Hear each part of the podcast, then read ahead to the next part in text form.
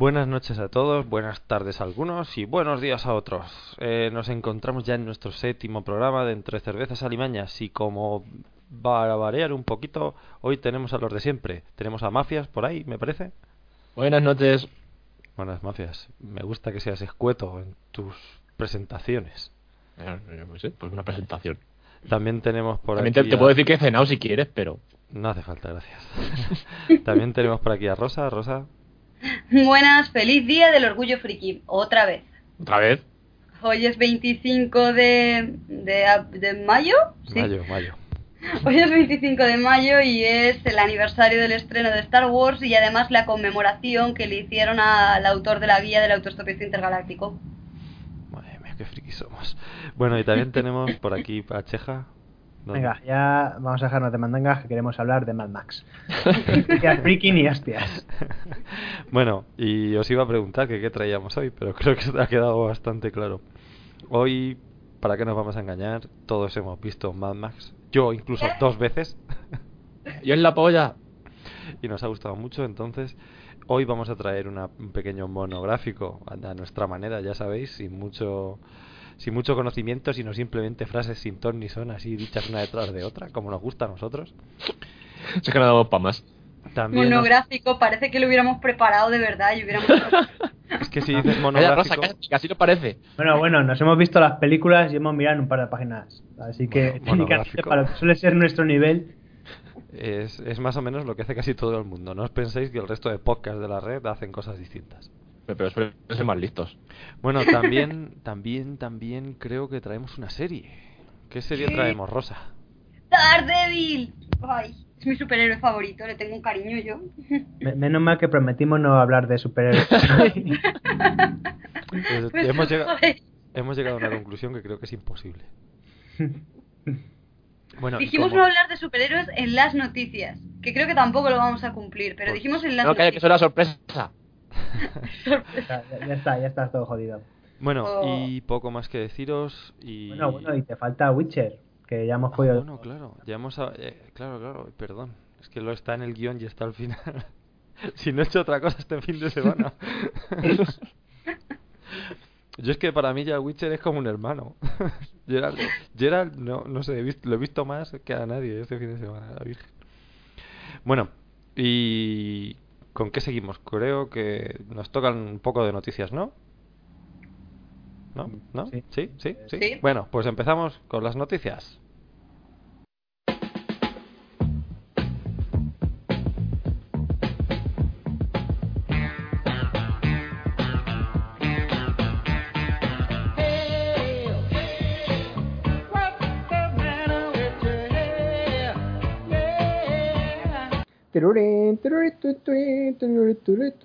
En fin.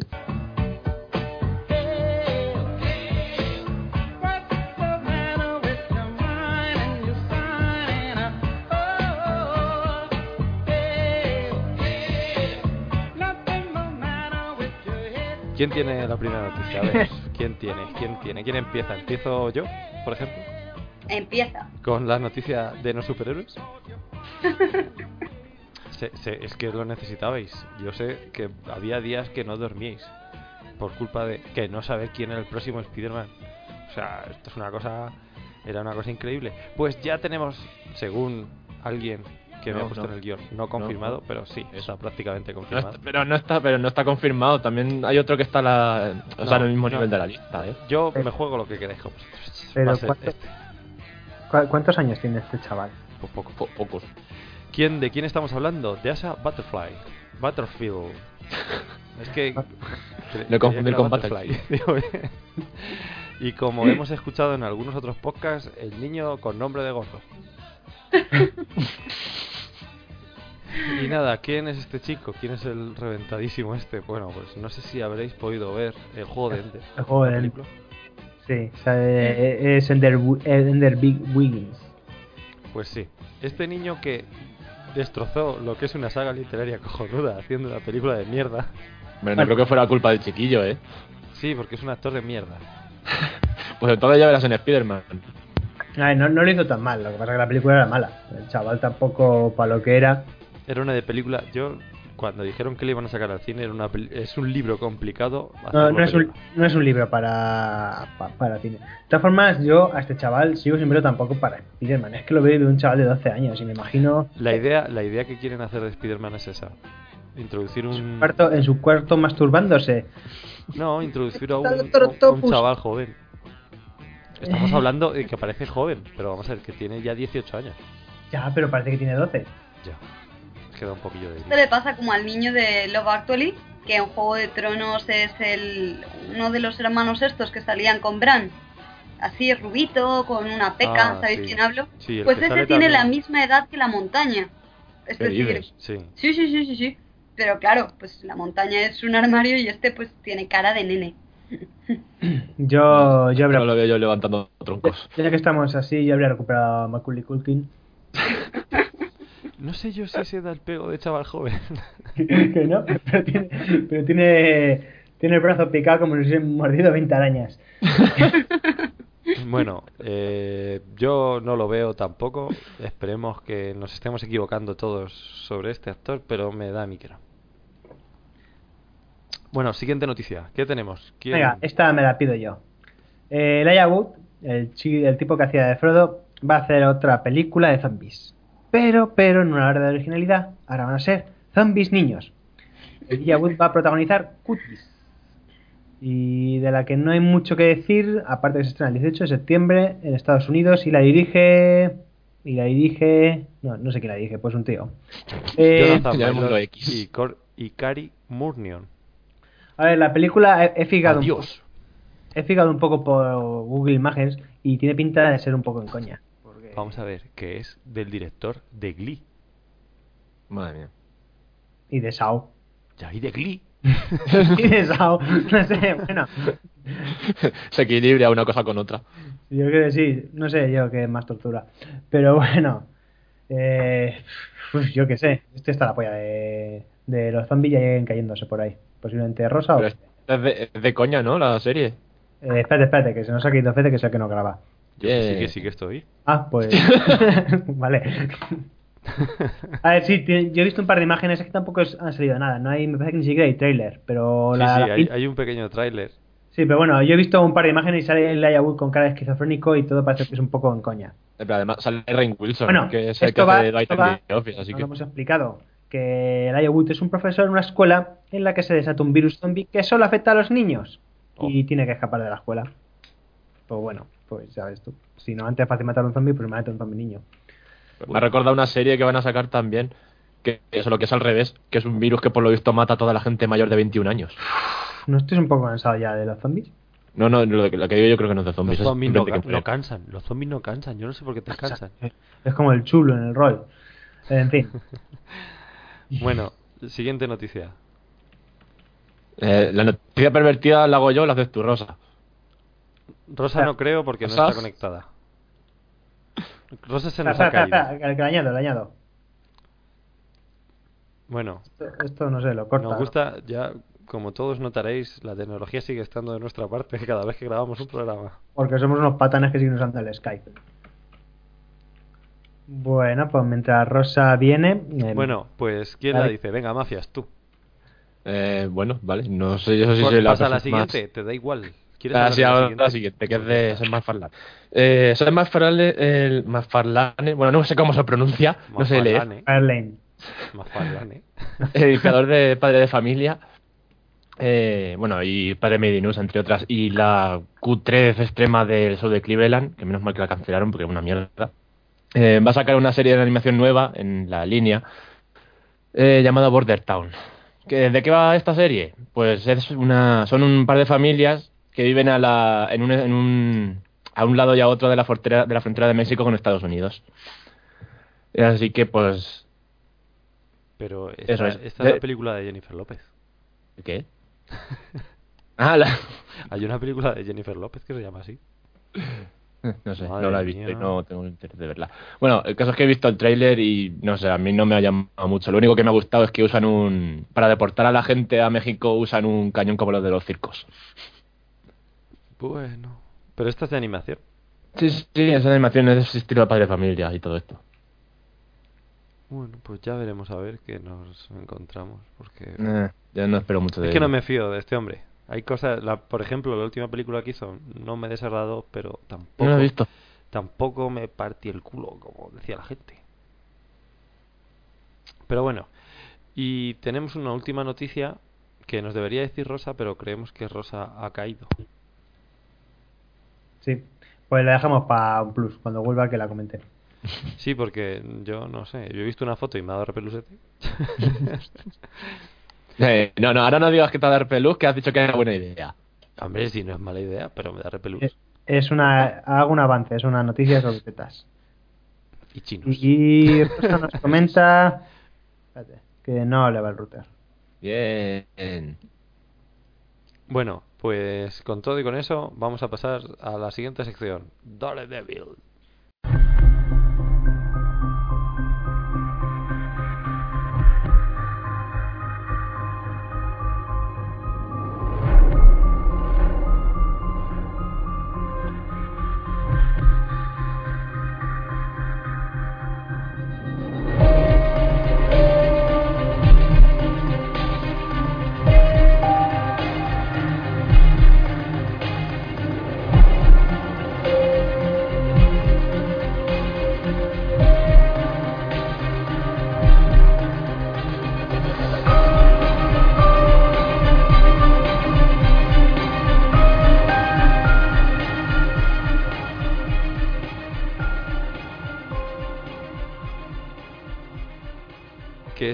Música que estamos escuchando de fondo? Pues es la música de la intro de Daredevil.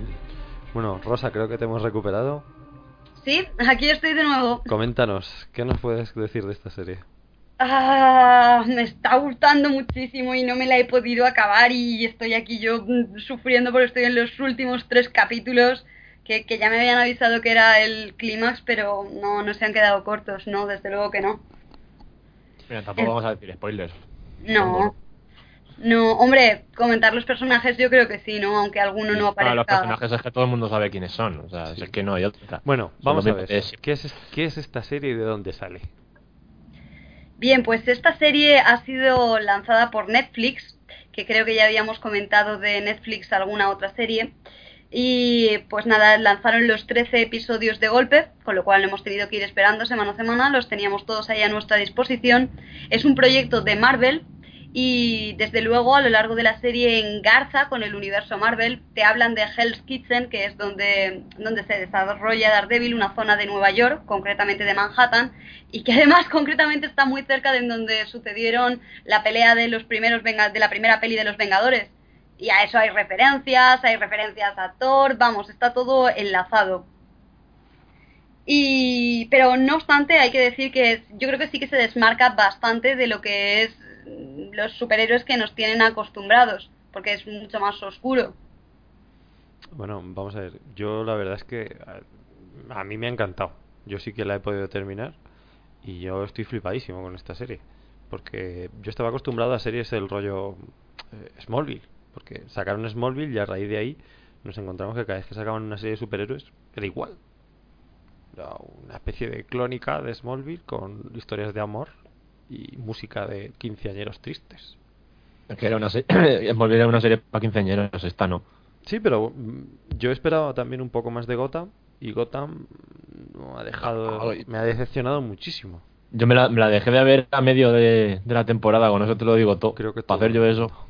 Que me la Yo veo por Gotham inercia. no pasé del segundo y sin embargo Daredevil creo que me tragué los tres del tirón, los tres primeros del, del tirón. Estamos hablando que además son episodios un poco más largos de lo que estamos habituados, porque Sí. al ser de Netflix 50 minutos. 50, 50 y tantos. Sí, 50, 55, depende, hay algún un pelín más corto, pero vamos, no, no bajan casi ninguno de los 50. Y Pero no- no se hacen largos, vaya. No, Yo, es, que- la, es la sensación, ¿no? Que no que te los puedes ver, que no hay problemas, ¿no? Pues no sé si vosotros os habrá pasado también igual.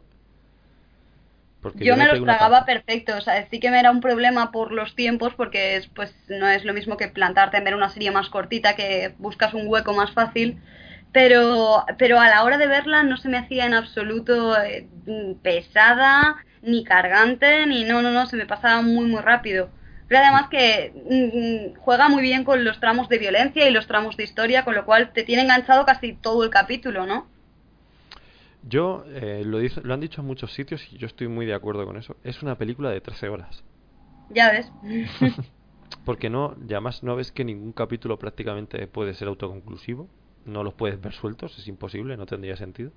Sí, en eso, o sea, eso es algo que me sorprendió bastante porque estas series suelen ser de ese estilo. O sea, hay capítulos con historia, pero luego en- entre medias te meten un montón de, de episodios que no pintan nada y que te los podías saltar perfectamente. En el cual Daredevil salva el perro de la de su vecina de abajo. Sí, sí, sí, sí. O sea, esa- esa- esa- esos capítulos me parecen una mierda.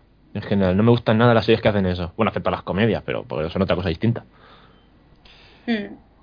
La verdad es que yo me ha gustado mucho, es muy, muy divertida. ¿Y qué nos cuenta esta serie, Rosa? Tú que Bien. te molaba esto. A mí me mola. Pues eh, Daredevil o Matthew Murdock es un abogado de Hell's Kitchen que básicamente prima eh, sobre todo la honradez y, y es un abogado bueno, vaya. Y, Y lo que no consigue, y ciego, por supuesto, es una parte muy importante. Y lo que no consigue en los tribunales, por las noches, él lo soluciona a hostias ¡A hostias! a hostia fina. Y, bueno, la peculiaridad de Daredevil es que de pequeño se quedó ciego porque un producto químico le cayó en la vista con la suerte de que, eh, sin embargo, agudizó todos eh, sus sentidos. Por cuestiones que se desarrollan en la serie y que no vamos a entrar tampoco a spoilear mucho, pues se vuelve una máquina de matar que tiene una, un sentido de todo lo que, le rodea mucho más perfecto que la visión. Así que eh, pues en ese sentido no tiene superpoderes obvios como velocidad o, yo qué sé, o lanza rayos o tal, pero, pero está a un nivel físico, mm, no tanto físico superior de que esté tomazado, sino que es muy hábil, es muy inteligente además, y, y bueno, y lo que me gusta además es que mm, juega mucho con el estilo de un poco de, de serie de novela negra, ¿no? Un poco de, pues eso, de asesinatos, de mafia, de de crímenes, de abogados, con el rollo superheroico, que a mí me gusta mucho. Sí, la verdad es que yo esta serie, pues, te deja muy buen regusto. No sé si a vosotros os pasó, pero cuando te cuentan un poco lo que es, de dónde sale Daredevil y lo del accidente y tal, es nada, son 10 minutos.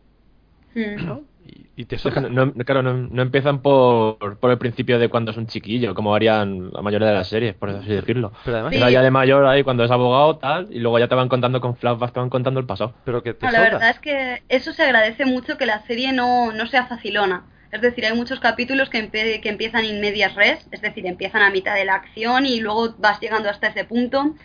Eh, como habéis dicho, no empieza por los orígenes y luego sigue hacia adelante, cosa que les encanta hacer con Spider-Man, con todo eso. Lo primero que te ponen es el puñetero origen. No, esto Pero te lo sabe todo el mundo, además.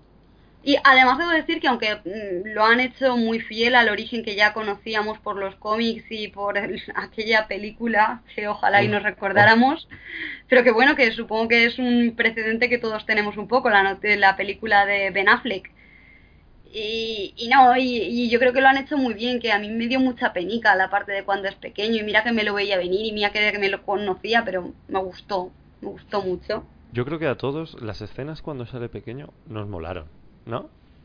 Sí, a, a mí me mola mucho ese rebustete ahí nostálgico de otra época, no, a mí me gusta. Y el, No act- sé. el actor, la verdad es que yo no me suele gustar, ¿vale? Pero lo- el actor que hace de Daredevil niño, de Matt Murdock, joder, lo hace bien. Hmm. Te das esa sensación de buen rollo, ¿no? Hay una cosa que lo de, lo de empanadillo. chiquillo no me quedó muy bien, pero bueno. El que No, No, no, sigue Rosa, perdón. no, que está empanadillo, pero como un chaval, no es, excesia- no es a mí no me parece excesivamente tonto, está pues de la edad, ¿sabes? Le ha pasado putadas y está jorobado. ¿Qué se le va, qué se le va a hacer? Ya, pero hay una, hay una cosa que cuando está entrenando y tal, pues ya, pues ya, o sea, es un chiquillo que de nueve años y ya está dando volteretas en el aire por ahí, cosas así. No sé, eso no me gustó. Esa- eso eso es, es una tontería, pero no me gustó. Hombre, yo ahí entiendo que eso ha habido un proceso, ¿sabes? De a lo mejor mm, semanas de que empieza a pegar volteretas y demás, que ahí hay una elipsis.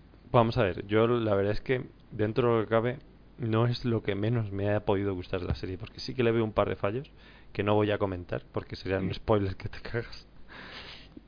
Pero sí que, bueno, pues sobre todo en los episodios finales hay un par de cosas ligeramente incongruentes.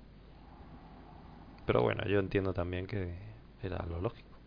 No va a salir una, una serie perfecta. Sie- Siempre hay fallos, ¿qué se le va a hacer? Aunque la verdad es que ahora que lo dices no sabría decirte ahora mismo que lo que es. Luego me lo dices, sin spoiler. Luego te lo digo. Bueno, con, eh, a ver, personajes. Matt Murdock, Matt Murdock es. Eh, ¿Dónde lo tengo yo aquí? Charlie Ah, Cox. Charlie Cox, pero vamos, todos lo conocemos por Stardust, creo yo, ¿no? No sé si ha hecho algo más este chico. Sí, hombre, ha hecho película más, pero yo creo que es la más conocida, ¿no? Sí, yo, hombre, yo lo conocía por Stardust y le tenía cariñete. Vale, bueno, vale, sí, sale haciendo un personaje secundario en la teoría del todo. Oh, Y en Stone of Bloodborne Empire también sale. Pues bien. Pero vamos, yo creo que el papel así más destacable ha sido el de Stardust. Y desde luego, a mí con ese precedente tenía bastante miedo cuando supe el actor, porque en Stardust es un personaje muy cándido, ¿sabes? Muy tontorrón, muy simplón. No, no me lo veía de ese abogado ciego que ve más que el diablo. No sé. Y sin embargo, he de decir que luego me ha gustado mucho la actuación porque esa, esa, ah, esa apariencia cándida pega muy bien para el ciego, pero luego en cuanto se pone la máscara, sin hacer trucos de voz extraña como con Batman o cosas así, no sé, cambia de actitud y sí que, sí que me ha gustado mucho cómo lo ha hecho, vaya. Hombre, la voz la cambia, ¿eh? No mucho, Cambia un poco, pero... pero, no, no es el I am Batman, no sé. Vamos a ver, es que yo eso también me parece absurdo. Si no te conoce ni Dios, ¿qué más te da cambiar la voz que no? No, pero cuando habla con... Cuando sí que se encuentra alguno así que sí que le conoce y tal, sí que la cambia. Ahí sí que es normal veces que la cambie. Se lo cuenta a todo el mundo. Si luego se lo cuenta a todo el mundo. Si no sabe guardar un secreto, el cabrón. si es un inútil. En ese aspecto, no sé. Más tanta máscara, tanta máscara, pero lo del secreto lo lleva fatal. Bueno, ¿y quién más tenemos? Foggy, por no, no es el orden, pero me ha venido ahora mismo hacia la Foggy cabeza, Nelson. que es Elden Henson. Y El que, amigo reventado. el amigo reventado, que también me cuadra bastante bien. Me, me hace gracia que le hayan dejado las patillas porque me recuerda mucho al personaje de, de los cómics ahí, en plan un poquito casposo, que este no lo pretende, pero me hace gracia. Pero yo creo Y que hace siempre amigo casposo este tío, ¿no? No sé, ¿qué, qué más ha hecho? Lo veo por aquí en el efecto mariposa, no sé si os acordáis del efecto Ah, sí, mariposa que sí, hacía del sí, amigo verdad. tonto del protagonista. Es verdad, el amigo gordetti tonto. sí, sí, totalmente. Bueno, sí. Y nada. Y, y bueno, también correcto. En general yo diría que, que la elección de los actores me parece toda muy correcta, no hay nadie que me desentone. Por supuesto, destacar a, a Kimpin, a- al grandísimo Kimpin, Vincent Donofrio. O, o como debemos de conocerlo todos, el recluta patoso. Ahí va, ¿qué dices? El recluta patoso de la chaqueta metálica es aquí el puñetero Kimpin. No, hostia puta, no me había dado Vamos a ver, cuenta. Y el malo, y- es que es difícil de reconocer, pero es el malo de Men in Black. La 1. Sí, también. También, el sí, sí, monstruo sí. es él.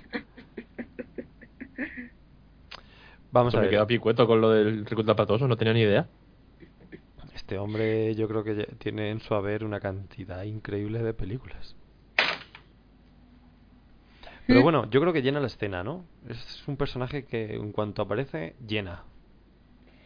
A mí, Sí, pero eso sí, es- o sea, no sé, no sé cómo os ha parecido a vosotros, pero a mí me ha, parecido, me ha dado la impresión de que estaba siempre enfadado.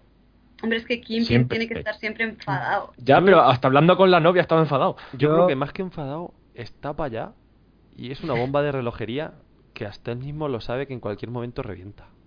Yo no puedo decir mucho porque solo he visto hasta el tercer capítulo, que es cuando hace, hace tu aparición. Pero bueno, a mí la verdad es que me ha molado. Uf. No, no es como, tampoco es el Kimpin Kimpin típico. A ver, tampoco pueden hacerlo así de grande. No, no, pero, pero vamos Le a ver. faltan kilos, eso es verdad, pero No, yo creo que la... no, no me refiero a eso ya solo, también la forma de ser, porque el Kimpin típico es más... Es que tampoco he visto mucho la serie, pero bueno, eh, yo sé que el Kimpin típico es un poco más irascible. Pero bueno, este tío, para Este, ser este es muy, muy irascible, ya lo verás. Es que, no, no, os voy a explicar. A los que hayáis visto la serie, Cheja se ha quedado a 5 minutos del cuarto, de acabar el cuarto capítulo. Vaya, cuando se vuelve irascible. Cuando se vuelve un poco irascible. Un poco, un poco. Entonces yo creo que no estaría diciendo esto si hubiera acabado de ver el capítulo. Venga, venga, ahora me lo veo. Yo no sé vosotros, pero para mí, en un primer momento tampoco lo veía como Kingpin. No me imaginaba esa presencia en escena. Kingpin tiene que ser un personaje muy eh, grande, por decirlo de alguna manera, que tiene que llenar mucho lo que, la escena y no, no lo terminaba yo de ver.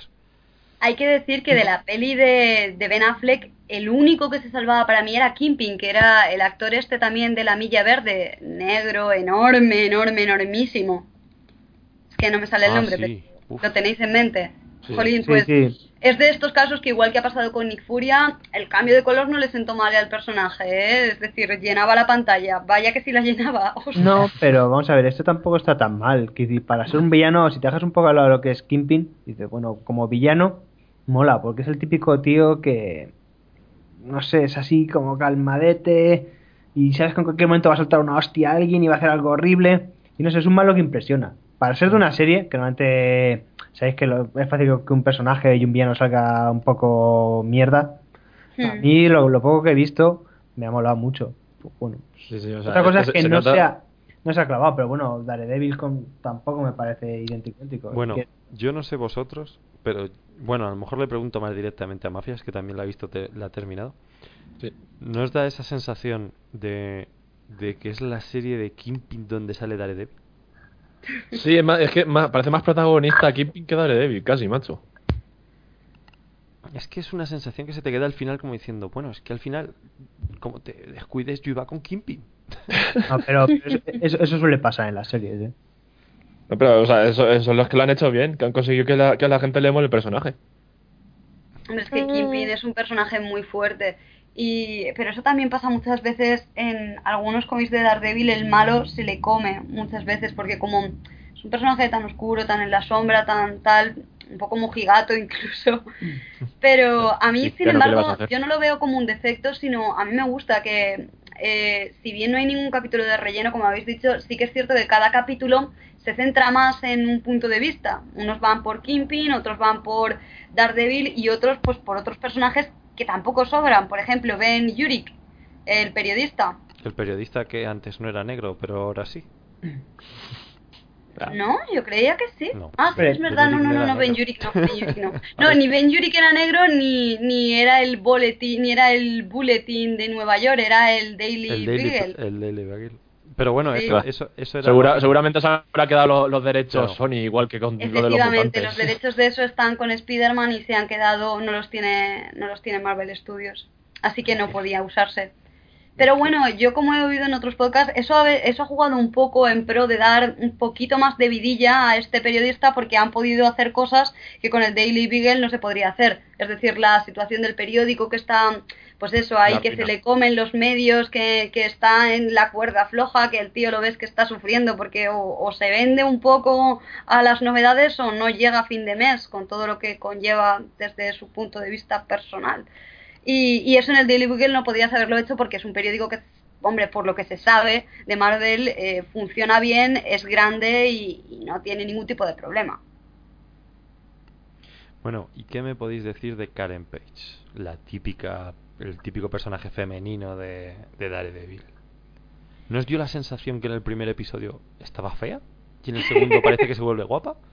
Sí, Eh, pero, pero eso no le quita que es una mustia. ¿eh? A mí es el único personaje que no termina de Pero, cuajarme. pero tía, es que estamos en la misma mensaje porque tú- hasta donde tú te has visto no le han pasado nada más que cosas malas. Oye, si tengo que verme 13 horas para que empiece a gustarme, apaga y vámonos. A ver, no, es distinto. Para ver la evolución de los personajes tienes que ver más adelante, pero ¿tú con lo que has visto no te ha gustado? A mí, eh, ella en concreto no, es lo único que me rechina un poco de la serie. Cuando sale en pantalla parece que te empiezas a aburrir y empiezas a mirar el reloj y dices, madre mía. Yo el problema que tengo con esta chica es que vengo de haber visto, de haber acabado hace poco True Blood, True Blood y, y es una de las es una de las actrices y yo la veo con colmillos, entonces se me hace muy muy raro. De hecho, ¿de qué color le veis el pelo a la chica esta? Rubia. Rubio, eso digo yo. es Pues yo, malo. se- yo la veo pelirroja, porque Eh, la otra pa- serie era pelirroja y para mí sigue siendo pelirroja pelirroja clara ahora está en esta serie. Peli, pelirroja, pelirroja. Rubia. Pero yo, yo, yo qué sé, yo es que la veo un poco como... El periodista la salva un poco, pues con la pequeña tramilla que lleva con ella, pero es que ella en sí es un poco... "Ay, Sí, había que meter unas tetas. Hace mejor papel la, la, la enfermera, no sé cómo se llama. Claire. Claire, la, no sé cómo se llama la actriz que la hace, pero por ejemplo me gusta más ese personaje femenino que la secretaria. Se llama Rosario... Rosario Dawson. Bueno, Rosario Dawson y la conocemos de Sin City y también de Death Proof. eh, bueno, es una, es una frecuente en las pelis de Tarantino. También creo que está en Planet eh, of Terror o como se llama, la, la que salió con Death Proof. Bueno, en todas estas. Y, y bueno, la verdad es que es una actriz de peso, no, no es Sí. una aficionada, no, no viene de las series, viene del cine. Pero ya no, ya no solo por eso, pero por ejemplo, si os fijáis, le da mucho más juego a la serie, sobre todo porque hace un poco de contraparte de, de, de, de Daredevil, con todo eso de, de que no le gusta, bueno, al menos hasta donde yo he visto, que, que son dos capítulos con ella, que no le gusta mucho el rollo que lleva de ir dando palizas, y hace un poco como de contraposición moral. Pero es que la secretaria está ahí y dices, mira, ponte con la fotocopiadora y no, no, no, no aportas nada realmente. Ya, ya, ya le has pasado noticia al periodista que sí que tiene juego, tú ya te puedes ir a casa. Ya veremos, a ver. Pero quizá a lo mejor le falta un poco de fuerza, sobre todo porque probablemente coja un poco más de fuerza, de carisma en la segunda temporada y la actriz se le quede corta. Puede Ya ser, veremos. hombre, es decir, Karen Page tenía que estar en Daredevil. Es, es que eh, Che- Cheja me iba preguntando conforme veíamos la serie, dice, a esta la contratan, eh, a esta la contratan. Digo, joder, es que a nada que se pasa algo de Daredevil, si eres, si eres Karen Page, sabes que, por supuesto, por supuestísimo. Yo es que no conozco mucho el personaje. Vamos a ver, Ah. la, la segunda temporada se rumorea que puede ser el Born Again. ¿Qué? El Born Again, que es Ah. a lo mejor una de las obras más significativas de Daredevil. Sí. Mm. Entonces empezaron a ponerse religiosos. Y entonces, bueno, pues ya veremos a ver, porque los personajes tienen que estar muy, muy bien construidos. ¿Cuánt- ¿Cuántas temporadas le echéis a la serie? Dos Espero que no muchas, ¿sabes? Que Vamos yo, a ver. yo le dejaría en tres o cuatro como mucho. Aquí, aquí nos podemos encontrar con la problemática de la idea de Netflix, que sacas las cuatro series principales y sacas los Mm. Defenders después con las cuatro mezcladas. Sí. No sé. Esto yo no lo veo nada, porque además, pues Daredevil sí, pero los otros personajes no, ahora mismo es que no los tengo ni en mente, pero... Vamos a ver, eh, son chica Cage, esta, sí, Jennifer, eh, ah, Alias, es la que hace de Alias, ¿no? eh, Jennifer, no sé cuánto. Jennifer- bueno, eh, Puño de Hierro, Johnny Cage Sí. y, y, y, y- Y la chica esta ah, es una ¿No era- no era Luke científica que... Sí. ¿Quién- Bueno, la, protago- la protagonista que lo hace, Sí, la es que has protagonista dicho- has que dicho lo hace Johnny. es la de... Luke Cage, pero porque yo, pero porque me gusta decir eso. Pero La chica que lo hace es la de Breaking Bad, la drogata. Pues esta. Ah, sí, la morena esta. Sí, esa. Y efectivamente la idea es lanzarlas todas, pero es que ese, esos otros, los otros personajes, los otros tres personajes aparte de Daredevil me parecen infinitamente más Jessica flojos. Jones. Dios. Jessica Jones. Que me- Jennifer, ah, Jessica. me estaba poniendo negro. Pero de todas maneras. ¿cómo, ¿cómo pretenden hacer eso? O sea, si se van a, pero si van a sacar segunda temporada seguro ya para el año que viene de Daredevil. Ya, pero es que la de Jessica Jones todavía no ha salido. Saldrá la primera, la saldrá la primera de esas tres que hemos dicho: Iron Fist, Jessica Jones y el otro que no sé cuál es. La segunda de Daredevil y ya en una fase 3 o 4 o como lo quieras llamar de Marvel, los Ya defensores. dentro de 50 años. Pero yo no, no creo que les salga. Al menos no me apetece verlo, sinceramente. No sé. Yo. Me, me está gustando mucho cómo está quedando esto con su estética, con, con sus personajes. No, no me apetece crossovers que me lo estropeen. De hecho es eso, es decir, porque yo no la he acabado, pero si esto tuviera un final final, en plan conclusivo, eh, yo me quedaba con esta temporada y ya está. No, no me la estropees. ¿Para no, qué? no, yo necesito un poco más. No me dejéis así. A ver, está confirmada la segunda, así que. ya. Me quedé así Pero bueno. Y nada, otra cosa importante que hay que comentar, y esto no es spoiler porque se ha visto por todas partes, el traje. ¡Es horrible!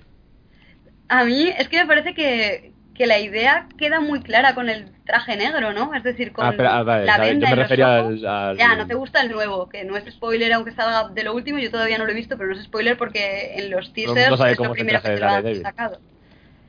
Pero a mí me parece que lo habían conseguido también, simplemente con el traje negro, que el otro no, no me hacía falta.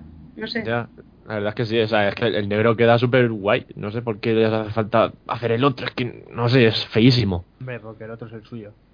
Ya, pero es que parece una mezcla de entre Batman y. No sé, no. y, queda raro. Pero es que si no le ponen los cuernos, lo de Daredevil, ¿a cuento de qué? Eh, ya, bueno, también como le dicen lo del nombre queda un poco cutre, pero bueno. Yo qué sé. Estoy viendo el traje nuevo y no, no es todo lo horrendo que podía ser. Vamos a ver. Lo que Preferiría es que que siguiera con el otro. la parte, lo que es la parte de arriba de la máscara queda rara. No es, no es los cuernos y demás, sino que es estéticamente rara. Mm.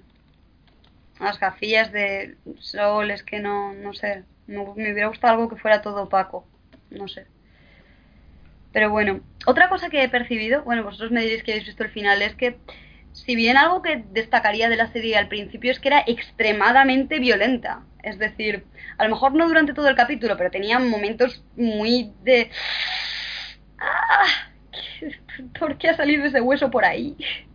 Eh, y- me ha gustado. Eso sí que sí, si pago- yo no soy muy amigo de las series, sabéis que no me gusta ver relleno y me cuesta mucho seguirlas, pero realmente me ha enganchado porque las peleas son bastante, son brutales. Es que el segundo capítulo, el final, que hace un homenaje a cierta película, Boy es un, es que es de la escena del pasillo, y es una escena muy muy chula. Es muy raro, muy mira y mira que me jode decir estas cosas, ¿eh? pero es muy raro encontrar una serie que tenga unas peleas tan chulas. Yo me han dejado, me dejó boquiabierto, es una escena chula, bonita y bien rodada. Eso para ser una serie, a mí me, me flipó un huevo. Vamos a ver, aquí yo creo que tenían el beneficio de ser una serie de Netflix. Sí, porque a lo mejor si hubiera sido No una van cadena buscando Todas normal. las audiencias. Aquí, ¿eh? No van buscando todas las audiencias, eso se nota. Al final ellos tienen su público y yo hago una serie para mi público.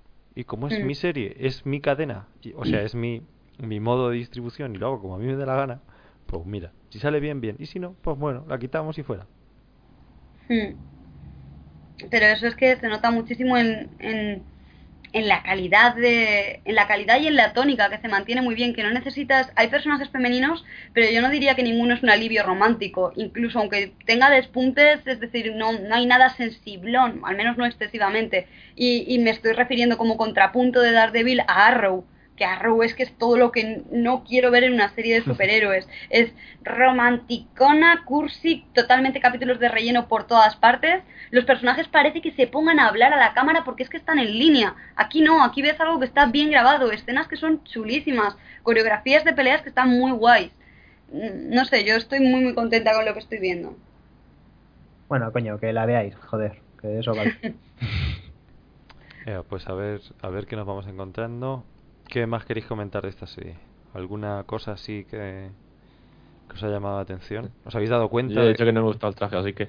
¿Os habéis dado cuenta que sale que sale Stan Lee en determinado momento? Sí, en un cuadro, en la comisaría de policía. ¿Qué dices? No, Sí, No has llegado, no no has llegado, cuenta. Rosa, no has llegado. Ah, luego, vale. luego cuando vuelva a salir la comisaría miras. No, pero lo que sí que me estoy dando cuenta, viéndola una segunda vez, el segundo visionado se agradece, ¿eh? porque hay muchos detalles que te van dejando desde el principio, que como el argumento no es facilón, se, es decir, el projasca este que, que aparece un poco, no sé, es decir, mm, merece la pena verla dos veces porque te enteras mucho más cosa de las tramas, de las distintas mafias. A mí me... mm, No, no es perder el tiempo. Lo cual de una serie, yo creo que pocas veces he visto una serie dos veces. No sé. Y a gusto. Vamos, que me ha gustado un montón. Que Daredevil mola y no la han cagado. ¿Qué más se puede pedir? O, o que no la cagas en la segunda. Que no la cague más. Bueno, no sé si os habéis dado cuenta que tiene muchas referencias a otras series. Incluso a personajes que aún no han salido, pero que están ahí, ahí, que tienen que salir antes o después. No sé si os habéis dado cuenta que hablan de Electra. ¿De Electra? De Electra. Aunque parezca mentira, hay una no. pequeña referencia a Electra cuando están hablando los dos personajes principales, Mm. eh, cuando son jóvenes. Ah, no, es que tú no has llegado. Maldición. Ah, pero cuando en el flashback este del pasado, ¿puede Sí, ser? hay un En la momento- universidad. No, pero yo eso sí que lo he visto. Sí, lo has Lo visto. de- Hay lo un de momento que están hablando y le pregunta, ¡Ah, la Nelson. griega! "Eh, ¿qué tal tu amiga griega? Ah. Es verdad, que él se apunta a griego para ir a- para poder quedar con. No, parece que la cosa aún no funciona. No, no se apunta a griego. O Se apunta a español porque Se iba a apunta la tía español griega. la Qué bueno, qué bueno, claro.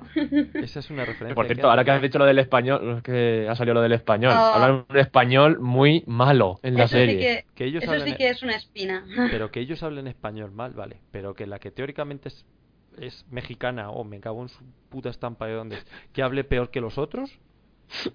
Que Eso no se entiende nada. Es que no se le entiende, conjuga mal. Es que mm, me pregunto si con los rusos y con los chinos y los japoneses pasará lo mismo. Porque claro, ahí no nos enteramos. Pero con la española duele. Porque es eso, a mí no me molesta cuando Daredevil pues habla con su acento americanito. Pues muy bien, oye, pues, a saber cómo sonamos nosotros en inglés. Pero las latinas, es que eso no es latino, ni es mexicano, ni es nada. Señor Foggy, eh, ha salido de fuera. ¿Qué, ¿Qué frase es esa? No hay frase, no hay construcción. Señora, ¿usted qué idioma habla? Porque si no habla español, no habla inglés, joder, Yo, de pues hecho, hable otra cuando, cosa. cuando hablaba la mujer esta tenía que mirar en los subtítulos porque no me enteraba de lo que decía. A mí me pasaba eso. y el Santino tampoco estaba muy fino, ¿eh? El hermano de Claire también Al hablaba ese. Pero como hablaba menos no, no me molestaba tanto. Además estaba asustado. Ahí lo olía pero se lo perdonaba. Pero con la, la mujer esta mayor, la madre que la trajo. En fin, bueno, que quitando el español, todo lo demás muy bien. Y bueno, pues también ¿Podemos hace- hablar ya no sé de si os-? ¿El qué? Que si podemos hablar ya de. Sí, porque si no se nos van a hacer las mil. Venga, sí. Iba a decir que cuando sale Sticks, ahí Sí. hacen una referencia a la mano. Y todo, Sí. esa, todo eso que hay ahí alrededor tiene que ver con, con la serie que va a salir de, de Iron Fist. Ya, eso sí. Y el Sí. símbolo que viene en Sí, la lo de los chinos sí. Es el del malo. es, es el Es de Iron la- Fist. No, no era el, era el del malo de Iron Fist o algo así. No, creo, no, es el que lleva Iron Fist en el pecho. ¿Seguro? Sí, la serpiente esa fea. Eh, Sí, porque lo estoy viendo ahora mismo. O sea, no te lo digo Una por... pregunta hacia el aire. ¿Creéis que sacarán a la casta para la segunda temporada? No. Deberían, si no, no habrían dicho nada. Porque sale. Es Que lo joder, han, es decir, han lanzado ahí, pero no, no sé. Se queda ahí como en ciernes, ¿no? No lo sé, ya veremos a ver para dónde quieren tirar. Pero yo creo que al final... No, Fede, no. No, no es ese el símbolo. Es el símbolo de otro tío que es prácticamente igual. No es el de él. No ¿Qué es el de? Bueno, pues entonces me acabo de inventar una cosa. No, no, pero que sí que, que ese símbolo es el de otro tío. O sea, que sí que Es es, el del por malo. algo, no es. Yo Sí. creía que era puño... Es que como tampoco he seguido mucho esa serie. No, pues yo. Bueno, en definitiva, un resumen rápido si os ha molado o no y pasamos a lo siguiente. Venga, mafias, ¿tú qué? Ah, sí, es, es la polla de serie. Recomendadísima. Verosla. Cheja, tú que llevas tres episodios, por ahora qué? No, no está mal, como serie buena. Eh, para que Cheja diga eso, eso es que tiene que ser la O hostia sea, de serie también. os voy a ser sinceros, no, no, no voy a arrancarme los ojos para no ver otra serie en mi vida. Está bien, pero bueno, pues hay cosas mejorables, pero para ser una serie de superhéroes, yo creo que es la mejor que he visto, de lejos. Yo sí que me arrancaré los ojos para parecerme a Daredevil y ser una abogada fidedigna y, y- y un paquete Sí, luchando, pero bueno. Si lo, hicieses, si lo segunda. hicieses en directo, nos haría ganar oyentes, ¿eh? Sí, oyentes, lo, lo va a hacer y no se va a ver. Atención, que voy, que voy. ¡Ah! ¡Ah! No, ostras, que me ha gustado mucho, tiene mucha calidad, no la han cagado. Vedla, narices, que es una buena forma de echar el rato. Bueno, yo decir que a mí también me ha gustado bastante, que tiene mucho nivel, bastante más del que yo esperaba, que hacía tiempo que no me enganchaba con una serie que basada en este tipo de cosas donde más o menos conoces el mundo. Y bueno, yo creo que mm, mientras que no la caguen en la segunda temporada, podemos tener una serie para tiempo. Joder, tuvo Smallville 10 temporadas y era una No, no, pero espero que en esta no hagan más de tres o cuatro, ¿eh? que si no, la empie- si no que me empiecen a alargar el chicle, pff, malo. Pues sí. Bueno, y vamos a pasar a la siguiente sección. Nuestra. Bueno, nuestro monográfico, porque esto ya tiene que ser monográfico. nuestro monográfico de Modmax. Bueno, gráficos no es que solo hablas de eso. Sí, y Gracias. solo voy a hablar de Mad Max un rato. No, no, es- oh,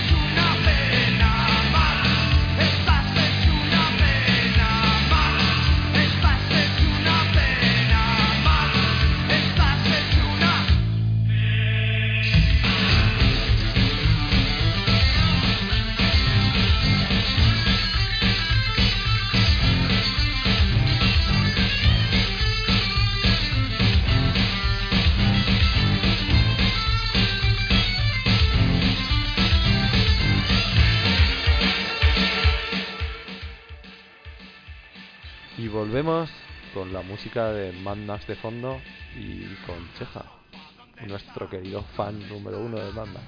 Bueno, podéis ver Daredevil o podéis dejaros de mandangas y poneros una y otra vez esta película porque creo que todo el mundo coincide conmigo en que ha sido la puta pollísima en vinagre. Hacía, hacía tiempo que no la flipaba tanto en un cine. Y, y porque no me llevé el 600 a- al cine, porque si no habría atropellado a, a media a la vuelta. No sé, es decir, habéis estado conmigo en el cine. es- Sí, te, te, te veía los ojos cada vez que me saltaban los te lágrimas. hacían chiribitas. Bueno, Joder. pero antes de empezar a chuparnos las pollas, vamos a hablar un poco, por si hay algún pobre hereje entre nuestros oyentes que no conozca, vamos a hablar un poco de quién es Mad Max, ¿vale? Y un poco de su historia. Matt Rokatansky, nuestro querido policía australiano atormentado. Luego ya si queréis hablamos de la película porque te la fina, pero bueno, que tampoco hay mucho que decir, es una puta obra de arte. En fin, ¿qué tenemos aquí? Aquí tenemos a la obra, la obra de George Miller. No sé si os sonará, me parece que este director ha hecho Babe y no sé qué, mierda más. y la de los... ¿Era la de los pingüinos esos que cantaban? Sí, la de Happy Feet, ha hecho las dos de Happy Feet. Pero bueno, eh, pues antes de eso, eh, allá por los lejanos 70, a finales de los 70, eh, rodó en Mad Max, el guerrero de la carretera. No, el guerrero de la carretera no, no sí, no, eh, Mad Max, a secas. es una de las primeras apariciones de Mel Gibson y nos cuenta la historia de Mac Rokatansky, un policía australiano en una especie de Australia pseudo posapocalíptica. Bueno, la primera no es muy apocalíptica todavía. Y nos va a contar a lo largo de tres, bueno, ahora cuatro películas las amenazas de este tipo. ¿Vale? Supongo que todos habéis hecho los deberes y habéis visto las películas. Sí, Bueno, todas. eh, tres, la de ahora y otras tres más que van a venir después. Decir, decir que la primera es Mad Max Salvajes de Autopista. Sí, Salvajes de autopista, eso es. Con Buba Zanetti y Cortaderos. No, corta uñas. No, no, no, no, no, no, lo está mirando. Es Cortaderos. En inglés es ca- eh, Toe- Toe Cutter. Sí. Así que no sé por qué a veces se dice corta uña. Da igual. ¿De qué va la primera? La primera nos pone a Mad Max en una especie de Australia en la que empieza a escasear el petróleo, la gente se ha vuelto muy muy gay. 1969, que cuando digo esto es porque no sé, todo el mundo viste con tachuelas, cuero ajustado Y son muy gays. y, y se dedica a escenas. Ojo, ojo, esta película la han acusado, la primera película la acusan de homo, eh, ¿cómo se dice, joder? Homofóbica. Homofílica, sí, y homofóbica a la vez. La gente no se pone de acuerdo. Sí. Pero bueno, No, pero eso ese- lo dice mucho, que la comunidad gay lo tiene asumido y se lo toma con humor, ¿sabes? Es decir, le tiene un cariño rarete a la peli. la película, ante todo, es rara de cojones. Y por eso es la polla en vinagre. Es una completa locura, violenta, surrealista, donde los personajes parecen esquizofrénicos a punto de que en cualquier momento van a coger el coche y lo van a estampar contra la pared porque, porque sí. Y con escenas a cámara rápida. Y con escenas a cámara rápida, sí, pero eso pasa en todas. Bueno, como iba diciendo, pues aquí nos, nos mete el pellejo de Max Rokatansky. Es un policía de carretera, que, condu- con- que aquí la policía conduce unos coches chulísimos y están en medio de una escasez de petróleo. Y bueno, y Australia, igual que hoy en día, es un lugar sin ley, lleno de salvajes, incultos. Y, y- y prácticamente vacío de gente. Niña rata. Y bueno, pues en fin, hay una banda de motoristas que por- para vengar la muerte de un colega deciden, acaban matando. Bueno, no para vengarla, la matan accidentalmente a la mujer y al hijo y a la hija de él y al hijo de Max. No, Max, no, no la mata. A la mujer no la mata. Si el médico dice que va a sobrevivir. Ah, no, pero se muere, se muere, vamos.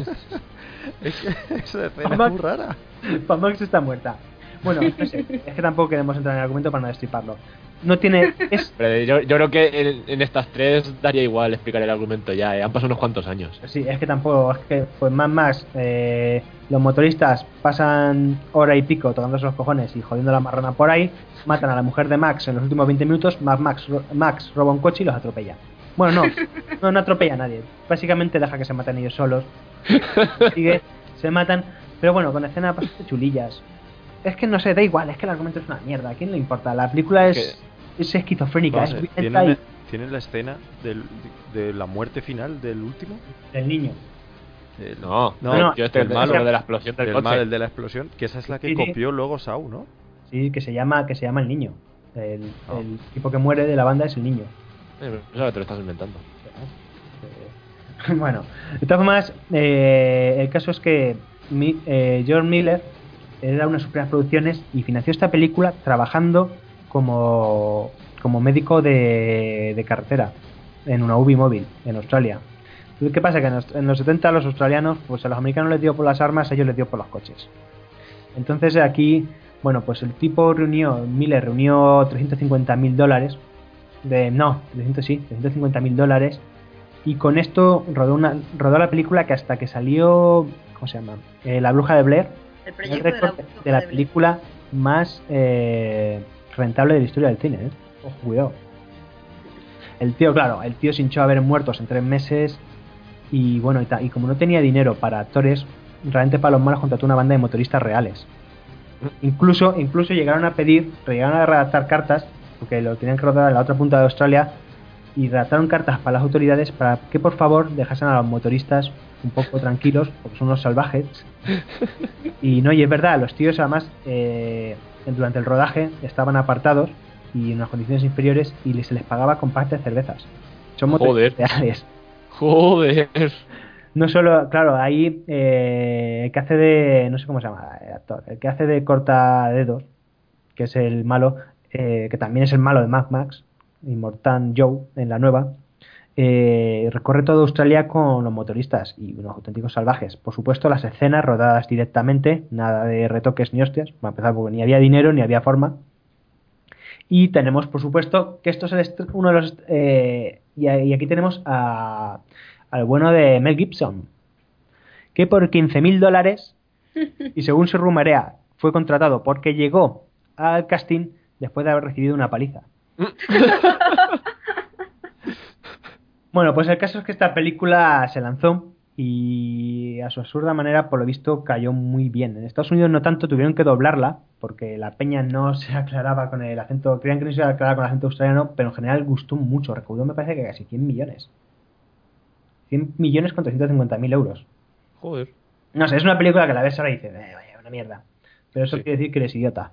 La película mola mil. A que la uno es que no tiene. Es demasiado surrealista, no tiene argumento prácticamente. Ya, ya, pero es que no, ninguna tiene argumento. Mamma no la necesita. Mamma solo tiene que tener escenas de acción violenta y toda esa locura que desprende todo. Y eso lo cumple. Bueno, según, a- al un poco al hilo de lo que estabas diciendo, según se rumorea, Mad Max consiguió el, el, el puesto y fue con Ganso. O sea, él iba acompañando a su amigo. Ah, su amigo es el que luego hizo de Ganso. Sí, el rubio que El acaba. rubio. o sea que al final, bueno, pues salieron los dos en la película. Pero bueno, ahí, la verdad Bueno, es que está bien. Bueno, es un peliculón, también hay que cuando ves la película tienes también un poco que abstraerte y pensar que estás en lo- los finales de los 70. A ver, la película tiene 40 años, bueno, más de 40 años. ¿Qué esperas? Si te ves A ver, yo debo reconocer que hasta hace nada no me había visto ninguna. Bueno, mentira, la tercera sí que me la había visto del principio al final. Pero yo me acuerdo de ver cachos en la tele, así, a ratos, y eso no tenía sentido. Mira, pero es que viéndolas enteras veo que es lo mismo, pero de continuo. Pero no sé, pero son. Es decir, es esa idea que llega de los, de los 70, de los 80. A mí me, me recordaba más a los 80, yo que sé, será por todo el cuero y que, y que no sé, que deja ese regustillo que, que mola, pues cafre y coches para acá y coches para allá corriendo. A mí me gustó.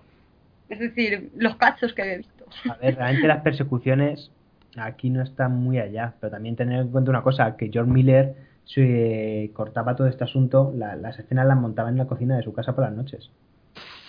Estamos hablando de una serie que, que no es B, es Z. Es una serie con un presupuesto ínfimo. Pero es que mola, es que no sé, es una jodida locura, en fin. Bueno, caso- aquí, aquí había un rumor, ¿no? De que había muerto un... No, no, no, no. Sí que tienen, sí que tienen algunos récords y demás, porque como todos eran unos zumbos, obviamente los extras eran los propios actores. Mel Gibson no tuvo, él rodaba sus propias escenas de acción. Y aquí, por ejemplo, me parece que tiene un récord porque alguien salta con una moto 20 metros. Joder. No, pero sí que había... se- Hubo un rumor una temporada hasta que salió el propio eh, especialista diciendo que no, que era él el que salía en la escena esa y que no había muerto. ¡Que no, que está muerto, cállate! Y sa- no, sé si os, no sé si os acordáis de la película, incluso me parece que en el principio de la 2 se repite la escena, que es una escena donde hay un motorista tirado en la carretera y una moto salta disparada contra él y le mete detrás de la cabeza. Puede ser. Si os fijáis, luego la Sí, sí, ya sé cuál dice. No, eh, no, pero se canso. No, no, no, no. Es un los moteros que va a atropellar él en el puente. Uno salta y a Ah. otro le mete una hostia a su propia moto en la cabeza. Sí, Porque sí. se cae al suelo y entonces Sí. se cae por delante y luego la moto lo arranca. Claro, la hostia dices, "No, hostia. Pero como es una película, no le prestas atención. Pues parece ser que esa escena es real y que se grabó así, se quedaron todos pilladísimos. ¿La ponemos? ¿No la ponemos? Eh, le ha dado un ostión de miedo. No sabemos si está vivo. Eh, tú ponla, que eso queda de puta madre. Que ha quedado realista. Eh, George George Miller no, no cortaba nada, así que. Pero bueno, y con éxito, imaginaos que no tardó mucho, ya me parece que fue un par de años después cuando salió la gran, la grande, la que hizo famoso a Mad Max, que, la- que es Mad Max 2, pero se, en, en América se la llamaron el, Guerrero de la Carretera. Un es decir, como pensaban que nadie le iba a sonar la primera, pues dije, pues bueno, pues el Guerrero de la Carretera. Y aquí sí que es, este es el Max Max puro, este es el Max Max poca- posapocalíptico. Si tenéis, estáis jugando hoy en día al Fallout, se tenéis que dar gracias a, a esta película. Y el Borderlands, que también es prácticamente lo mismo. Sí, aquí De todo Max- posapocalíptico ahí al burro y muy, muy locos. Aquí, aquí el mundo ya ha sido a la mierda. Si Australia era un infierno, ya rematan la faena. No hay combustible, la gente vive en poblados. Pues, para no haber combustible, todo el mundo va en coche. Macián, no lo jodas, ¿eh? No lo jodas. ya hemos hablado de esto. y aquí sí que ya Mad Max es eh, se convierte en el icono de héroe en el icono que se convirtió, una especie de héroe estándar para todos, y callado, silencioso, que en un principio no quiere ayudar, pero luego te echa un cable. No, no, no te echa un cable. Bueno, sí. Lo rescatan cuando ya se había ido. se tira, lo pillan y al final lo rescatan y es cuando, venga, ahora sí que os voy a ayudar. Aquí, aquí ya el mundo quiere una apocalipsis completa. No te importa por qué. Dicen que hay una escasez de petróleo, una guerra. ya, Te la suda. Lo que importa es que los hombres con taparrabos de cuero gobiernan el mundo. Y si la primera ya tenía un rollo gay, esta ya se desmelenan completamente. Eso, eso la, la gente con el culo por fuera de los pantalones. Y, y los, y los agujeros en, en los pezones estratégicos también. Ay, Humungus pues, es un grande con ese vestido que llevaba. Y aquí que tenemos, pues Mad Max acabará llegando por azares del destino a una pequeña población que tiene un pequeño pozo de extracción petrolífera y que está... que sabemos claramente que son los buenos porque van de blanco. No, de blanco, van de blanco porque... Porque, porque le faltan pinchos. que todo tiene su lógica. bueno, el caso es que están atormentados por Lord Humungus. Es un monstruo de dos metros con máscara de metal y taparrabos de cuero. Bueno, ahí había en la, en la inicial, la versión inicial del guion, Humungus era ganso. No, pero no, no, no llenaría tanto, ¿eh? No, claro, pero vamos a ver, pero la idea era que como se había quemado, por eso llevaba la máscara puesta. Y pero que luego, claro, no les cuadró eso, dijeron, pues esto no os dais cuenta que esto no queda bien, que esto no no. Y al final dijeron, no, pues venga, un mungus es un mungus, punto. Bueno, aquí el argumento no cuesta mucho, pero sí que es cierto que es donde ya George Miller se luce, tiene presupuesto y las persecuciones empiezan a ser, son geniales, los vehículos tienen ese rollo tan pues político que tanto mola Mm. Y no sé, y por supuesto aquí otra vez lo mismo, los aquí sin eh, aquí los actores son casi los dobles. Y bueno, el argumento te la suda, pues más más se acaba a palos con los tontos de Lord Humungus. Es violenta, es surrealista, es homofílica, es todo, no sé, verla, joder. Este es el Mad Max puro, ¿vale? Ahí va. No sé, comentarios sobre esta. Esta la vimos. Y tú, Rosa, puedes comentar ya. Sí, sí, sí, yo tengo ideas de todas. Lo que pasa es que es que inconexas, pero me he dado cuenta que me sirven igualmente para disfrutar la nueva, ¿eh? Sí, ¿Sabéis? ¿Os acordáis de los dos tíos que llevan enganchados al, al coche? Sí. Sí. Pues el gordo es el tontico de la primera. ¿Os acordáis del tontico de la primera?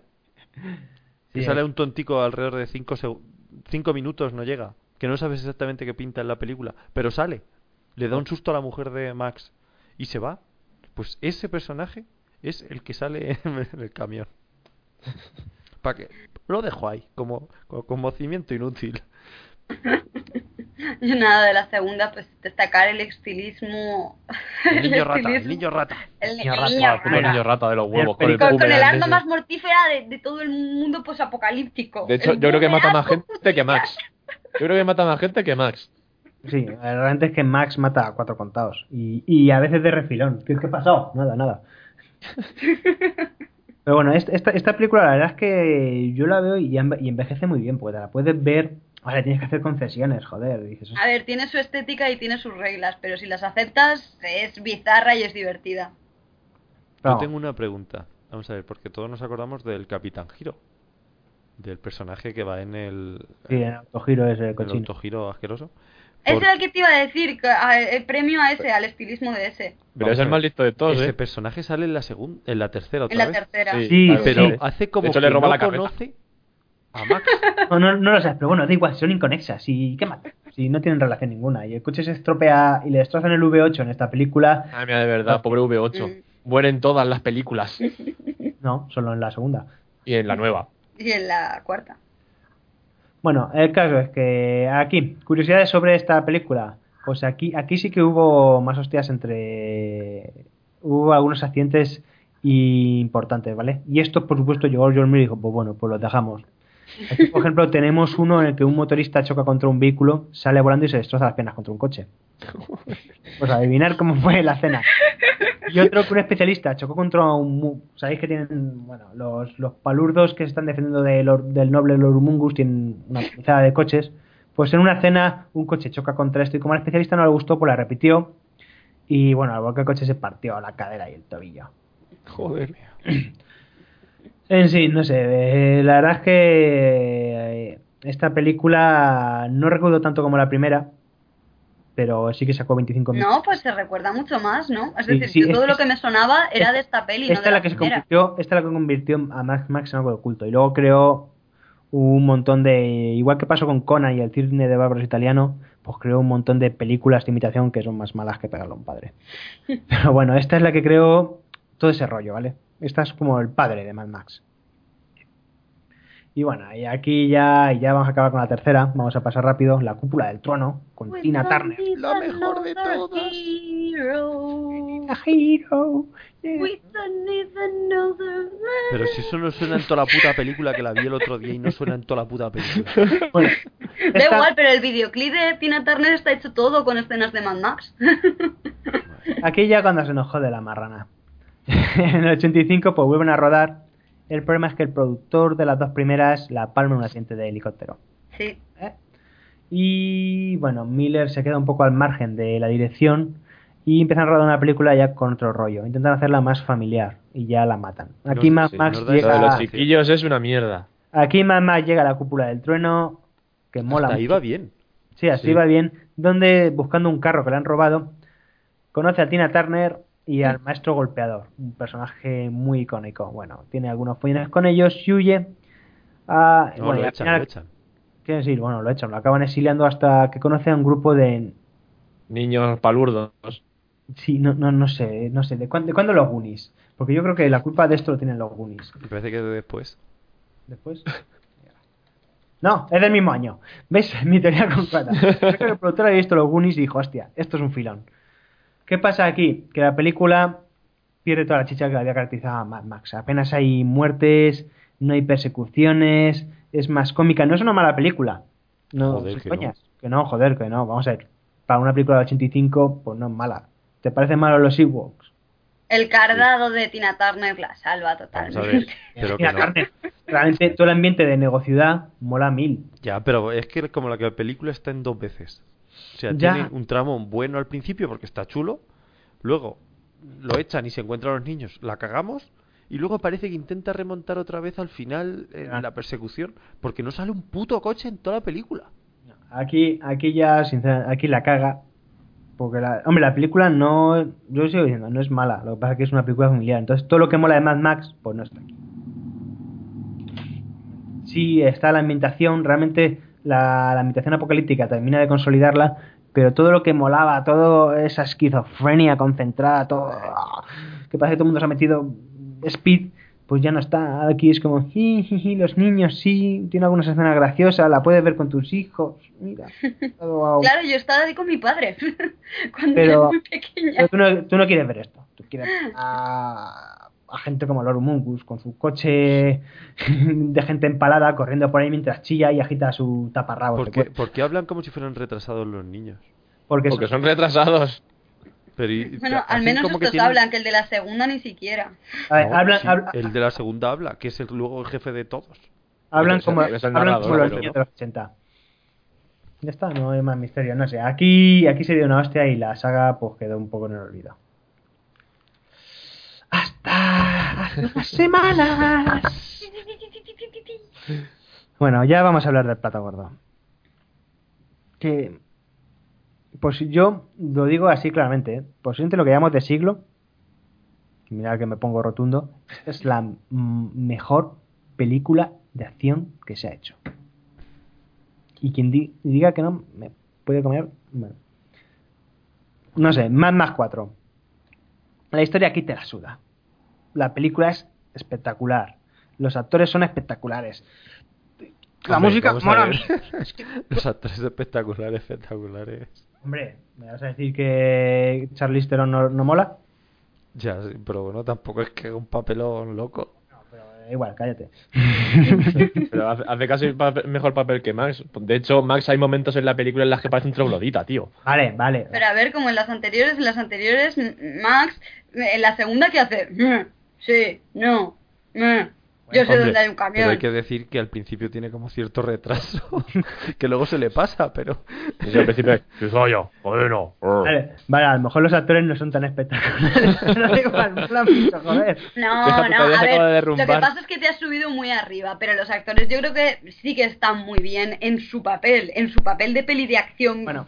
bizarra y cafre está muy A bien. lo mejor más que los actores, los personajes. Sí, los personajes están muy bien hechos. La construcción. Aquí, bueno, si no lo habéis visto, por lo menos ver el tráiler. Tenemos a... a, eh, a- a- in- ¿Cómo se llama? Joder. Immortal Joe. No. Eh, ¿Imperator Furiosa? Imperator Furiosa, Charlize Theron, que con un grupo de muchachas intenta huir de Immortal Joe. Y hacer el destino le llevará a unirse con más más. No vamos a contar mucho, porque no queremos entrar en spoilers. Esto sí que sería una pena. Ir al puto cine, pero ya, ya. Hombre, no hay mucho spoiler que hacer de esta, eh. Es Son dos horas de película, ya está, la historia es esa. Es que no. De, de película, coño, de persecución, no sé hablar. Pero bueno, aquí ya yo creo que me callé un poco porque tampoco hay mucho contenido realmente y casi sería mejor que cada uno contase un poco las impresiones que se llevó. ¿O qué pensáis, mandriles? Sí, sí. Vamos a ver, yo si queréis, empiezo. Empieza, Federico. Yo la he visto dos veces. Creo que es la primera película a la que voy dos veces al cine a ver. Y la segunda vez creo que me gustó incluso más que la primera. Tiene escenas muy brutales, tiene carreras increíbles, tiene, son dos horas de persecución constante. Esta no es la típica película que está abajo y empieza a subir y empieza a subir, luego da otro bajón. No, no, no, esta es la película que empieza a subir, empieza a subir y se mantiene así hasta el final de la película. No sé, yo sinceramente me ha gustado todo, me ha gustado la estética, me ha gustado que no tenga tanto CGI como yo pensaba. Porque, no sé, es una película complicada de hacer.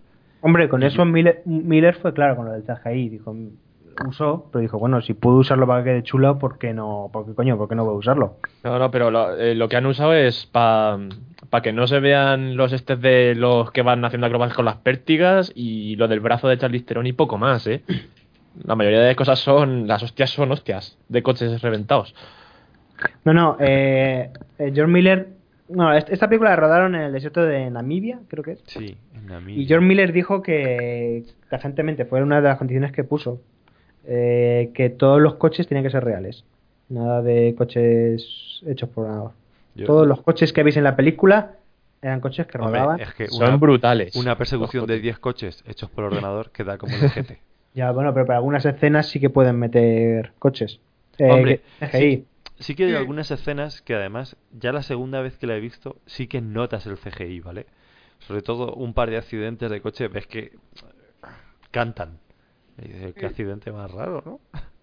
Se ha vuelto el coche así raro uno. Pero en general está muy bien. Yo a mí una de las cosas que me llamó la atención leyendo hace poco sobre la película es que estaba planeada hacerlo de verdad en el desierto de Australia. Pero dio la casualidad que iban después de la temporada de lluvias y conforme llegaron allá al desierto, dice que el desierto era verde. Y se han todo pillados. No, pero esto no es un desierto. Sí, bueno. Ven el mes que viene, sí, eso y tal. Y parece ser que los putearon que el, el- el Tom Hardy estaba hasta los cojones del director. Pero hasta los cojones. Según se comenta, estuvo en algunos momentos a puntico de dejarle la- el proceso de grabación. Porque los parece ser los forzó a tope. Claro, vosotros imaginaros a treinta y tantos grados, allí pegándote la solanera en el cogote, Enganchado al coche. enganchado a un Madre coche. mía. Madre mía, con un mont- con la- el, abrigo de cuero ese que lleva toda la puta película, que eso es angustioso. La chaqueta de cuero, pero es que es la chaqueta de cuero, Mad Max, tenía que llevarla, obviamente. Joder, a mí me gustó muchísimo es eso, es, es la sensación, salí del cine acelerada y es que toda la película era un subidón de adrenalina constante, que lo que decís es que no baja, es que era una y otra y otra y no sé, de, de verdad que salí acelerada, es que me pongo a hablar y me acelero. La verdad es que es-. Eso es curioso porque normalmente cuando en una película, sabes que cuando pone una escena muy, escenas de acción muy extensas, al final terminan cansando. Eso, por ejemplo, no, se notaba mucho, por, si hay, joder, la última del Hobbit, que la batalla había un momento que decía, mira, ya, para ya porque estoy hasta los cojones. Mm. Y, a- y aquí, y aquí, aquí consiguen que nunca, nunca se haga pesada. Incluso las escenas que son más pausadas, siempre estás con la tensión de, ay, mierda, que vienen, que vienen, van a aparecer por ahí al fondo. Siempre te mantiene en tensión la, la jodida película. ¿eh? Bueno, No sé.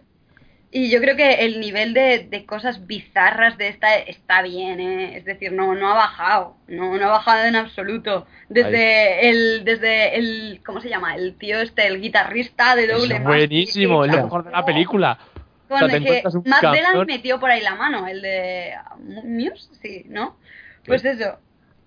Y, y desde ese vehículo, que mola un montón, los vehículos Puerco Spin, que son una pasada. Si entras en la página web oficial de Mad Max, te salen un montón de vehículos, de los vehículos que sacan en plan 14 de este. Yo me tiré como media hora mirando de detallicos, que están súper bien hechos, son no sé, son... Es decir, visualmente la peli es una gozada. Los colores saturados, el desierto, las escenas un poco aceleradas como la antigua, pero en este caso no canta, porque en este caso como tiene un ritmo tan histérico la película, te, te sirve para subirte aún más arriba, ¿no? Hombre, es decir, tengo- yo tengo que decir que solo lo noté dos o tres veces, ¿vale? Y en el segundo visionado. yo sí que lo noté, pero es que yo iba buscando, no sé, iba buscando las comparaciones, igual que en la cajita de música, igual que en la segunda. Bueno, la también cajita sale de música esta. y esa, ¿a qué coño pinta en ese momento? Pues No. igual que en la Eso segunda. debe ser de la versión extendida. Y nada, y, y bueno, también destacar, bueno, ya me he puesto yo a hablar así, cortadme cuando queráis. No, nada, nada. Las chicas están muy bien metidas en esta peli y estoy muy contenta. Hace Yo poco decir que estaban muy buenas. Sí, también. Sí, también. Pero en este caso tiene justificación que estén buenas, porque son, son las concubinas del Immortal John este. Son las que tienen que, es decir, son las mejores porque tienen que ser reproductoras y tienen que, que darle los hijos mejores del mundo, ¿sabes? No se va a coger a, a las gordas que echan leche. Yo obviamente. estoy a favor de los promachistas que dijeron que esto era una película que denigraba al hombre. Y No, no, creo no. que es así. Nada. Sobra- no, me- no me gustó que Charlize Theron fuera tan violenta y me resulta denigrante como hombre y persona humana. Eso Ah. fue, ese, ese artículo es muy, muy divertido, es, es que es divertidísimo. Bueno, es una página, eh, es decir, eh, se creían que era una broma, ¿sabes? Porque era tan, era tan cachondo en plan como, ¿cómo habéis podido tirar abajo esta gran obra cumbre del cine estadounidense? Mentira, australiano, pero bueno, da igual. y, y así un sinfín de chorradas y gilipolleces que creían que era mentira. Y no, es de un blog de verdad, de que De machistas. de machistas eh, que tiene artículos como eh, yo estoy orgulloso de ser misógino o cosas así o cosas así de, de, de curiosas ah voy a decir ahora la noticia ya que estamos con los machistas gracias la- la- lo has dicho y lo has hecho, al final. ¿os parece bien que la diga ahora? Que había que- Venga. Di lo que quieras. Bueno, como podréis haber- habréis podido percibir, en la introducción yo me he caído un ratito. Y se ha faltado decir una noticia que, está, que estaba por ahí que es igual de bizarra que Mad Max. Y va sobre una moda que hay ahora en Japón. Y, y la moda consiste en, en ponerse así una cinta azul por debajo de las tetas para realzarlas y que parezca que tienes pues más pecho. Y, y esto en concreto me ha parecido curioso y friki porque está basado en un anime que se llama que se llama literalmente ¿Está bien ligar con chicas en una mazmorra? Sí. Iba de eso, iba, iba a comentar la serie, pero la serie es tan mala que, que he pensado que como noticia daba suficiente, que era lo interesante. Que, que nada, pues que se ve que las tiendas en Japón de repente empezaron a vender cinta azul por un tubo y nadie sabía por qué, y era por la serie esta, que una de las protagonistas, que es una diosa de la mazmorra, se la ponía así por debajo del pecho para subirlo, y la han imitado todas las japonesas. Bueno, todas no, pero bastantes sí. Y nada, y que están muy locos, estos romanos. Madre mía. parece muy bien. En Japón son movidas, ¿qué le vas a hacer? Ya sabéis. Bueno, pues en esta película están todas muy buenas.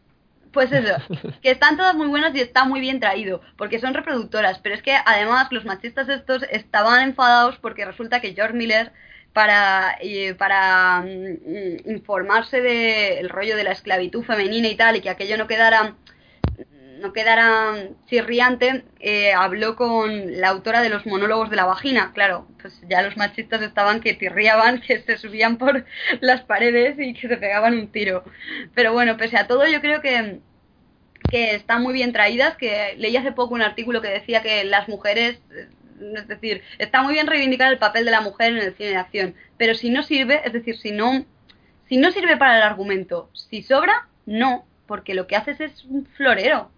Y aquí no sobra, aquí estoy muy contenta, me ha gustado mucho todos los personajes, desde Imperator Furiosa hasta todas las chicas de estas. Las pobres lo pasan muy mal en las persecuciones. Hombre. Y te da penica. ¿Y, y, qué, ¿Y qué decís de, de Nux? El- Loco. Sí, es que no quiero, quiero contar quién es porque es un poco spoiler. Pero ese es un personaje también de la hostia.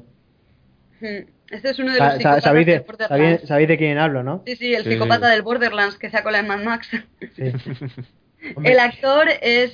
eh, canta un poco cuando empiezas a ver la peli que efectivamente este chico va a ser algo importante porque es de los pocos locos reconocible, ¿no? Hombre, es que No. lo, conforme lo ves y dices, mira, Es el actor de... Nicholas Holt.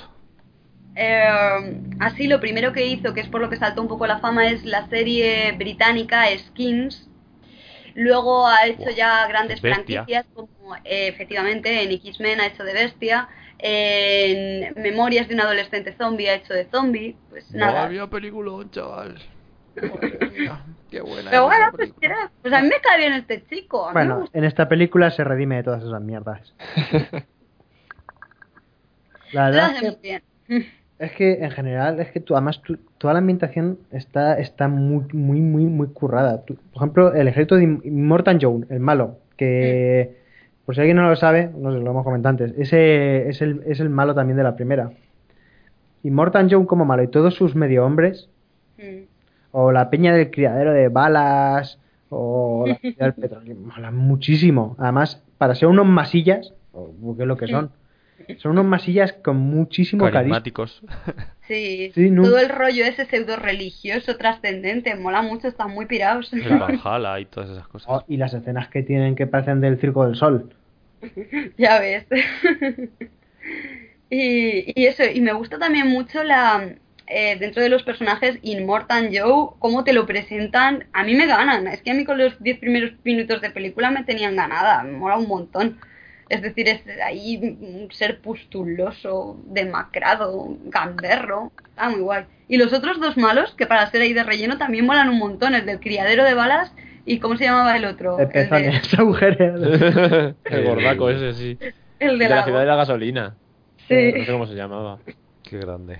De todas formas, habla- hablando, de los y tanto 10 que era grande. hablando de los 10 primeros minutos, creo que es la primera vez que veo con. Bueno, desde hace mucho tiempo que veo que un tráiler no me revienta la puta película. Sí.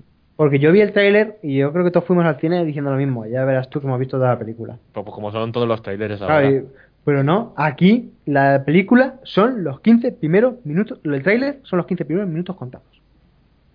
Mm, Y luego como mantiene el mismo nivel de... mm, Claro, el miedo era que las cuatro persecuciones que hubiera te las hubieran puesto en el tráiler, pero es que como toda la película es persecución... Claro, vamos a ver, tampoco el tráiler tampoco te podía contar en exceso porque tampoco había sido un argumento loco. Ya, pero bueno, pero sí te pueden haber gastado todas las escenas de acción chulas, lo que suele pasar. Mm. Sí. Y Hombre, hay... Es que claro, es entrar en spoilers, A ver. pero dentro de las persecuciones hay muchas escenas sorprendentes, nada acostumbradas para un cine de blockbuster, y me estoy refiriendo a muertes concretas y específicas que a mí me sorprendieron una burrada. No, pero es que hay cosas como lo de la tormenta, que a mí me pareció espectacular, y lo del bidón de la gasolina, cuando vuelve... No sé, a mí... Sí, la elipsis esa está muy guay. sí, es decir, chulísimo. es una, es- eso es hacer el macarra ya, no solamente en la película, sino también con el montaje. Vale, aquí me monto una elipsis y vuelvo en un minuto. No, pero y, y- y- Y me lavo la cara con leche materna. La sangre me la lavo con leche materna. ¡Oh, qué lectura! Vamos a ver, es un escenón. Es un escenón que no muestra nada y es súper simple. Pero te, te deja una sensación de buen rollo. Sí, sí, sí. Y de que Mad Max es la polla como... Es que no sé, es que todo, cualquier cosa comentemos, la música. La música, ostras, qué banda sonora. Además, es una banda sonora que tampoco es que la notes, pero pega y no molesta. Está muy bien llevada, ¿no? O sea, a mí me gusta... Sabéis que antes que dices que la banda sonora está ahí molestando, pero aquí está clavada. Es que aquí yo, yo creo que esta película, todos los aspectos del montaje están hechos de puta madre. Mm. Las persecuciones, eh, todo el montaje de, de todas las escenas de acción, la música. La verdad es que yo sería sería muy extraño, pero ojalá y la nominaran a Oscar por montaje, porque No. es que hay un curro tremendo. Ya No sé que no, pero, pero pero el trabajo que hay y la- el resultado final es que es de mucha calidad, ya no solo que estemos que, que es bizarra y es divertida, es que está muy bien hecha. No, Joder. ¿no os da miedo? Yo a mí, por ejemplo, sí que se me quedó un poco el decir, bueno, ahora que van a sacar otras dos películas más. Tres. Dos. No, en total son tres con esta. Pero así que no, quedan dos. que lo, que lo que No. leí era que había firmado para otras tres. No, hay, hay, un, hay, hay previsto un spin-off con Imperator Furiosa, vaya ¿Sí? sola, y luego otra de más más que se llamará The Wasteland. No, pero que el Tom Hardy había firmado por otras tres. A ver, pero se le pueden dar al final. Bueno, porque- pero vamos Pero a a ver. lo pero- mejor participa en el spin-off de Imperator Furiosa. Pero, con no, una os- sé si puede ¿no os da cosa de que a lo mejor no, no van a estar al nivel? Sí, Vamos a ver, es que está puesto el listón muy alto. Mm. Muy, muy alto. Y estamos hablando de un señor que tiene 73 años. que aun teniendo esa edad ha hecho un peliculón que ya quisieran en Hollywood, pero tiene 73 años. Pues, echar cuentas. Bueno, ¿y qué, Más vale que la ruede rápido. ¿y qué Pero podéis que- decir de, de las críticas que ha habido? Porque también, igual que ha habido mucha gente que la ha apoyado muchísimo, también hemos tenido, hemos visto además nosotros una serie de críticas brutales. Sí, a mí me han enfadado un poco. Y absurdas, también absurdas, porque no sé. ¿sabes? Porque además, es decir, cuando vienen de gente sin criterio, pues dices, bueno, pues en el mundo hay de todo, ¿sabes? Como nosotros. Como nosotros, pero bueno. Pero por eso yo espero que me perdonen todos los que no se escuchan y no estén de acuerdo. Dirán, pues bueno, pues otra gilipollas que habla, ¿qué se le va a hacer? Pero cuando leí que os lo pasé, el post de Facebook de Fernando Marías, ¿se llama? Sí, ¿no? Lo tengo. Sí, el lo- escritor lo- es- Sí. Pero ese Sí, quién pues- es, ese que ha escrito en la vida. Ese no Es una- Rosa No, le pues- deja pájaros muertos en las puertas del...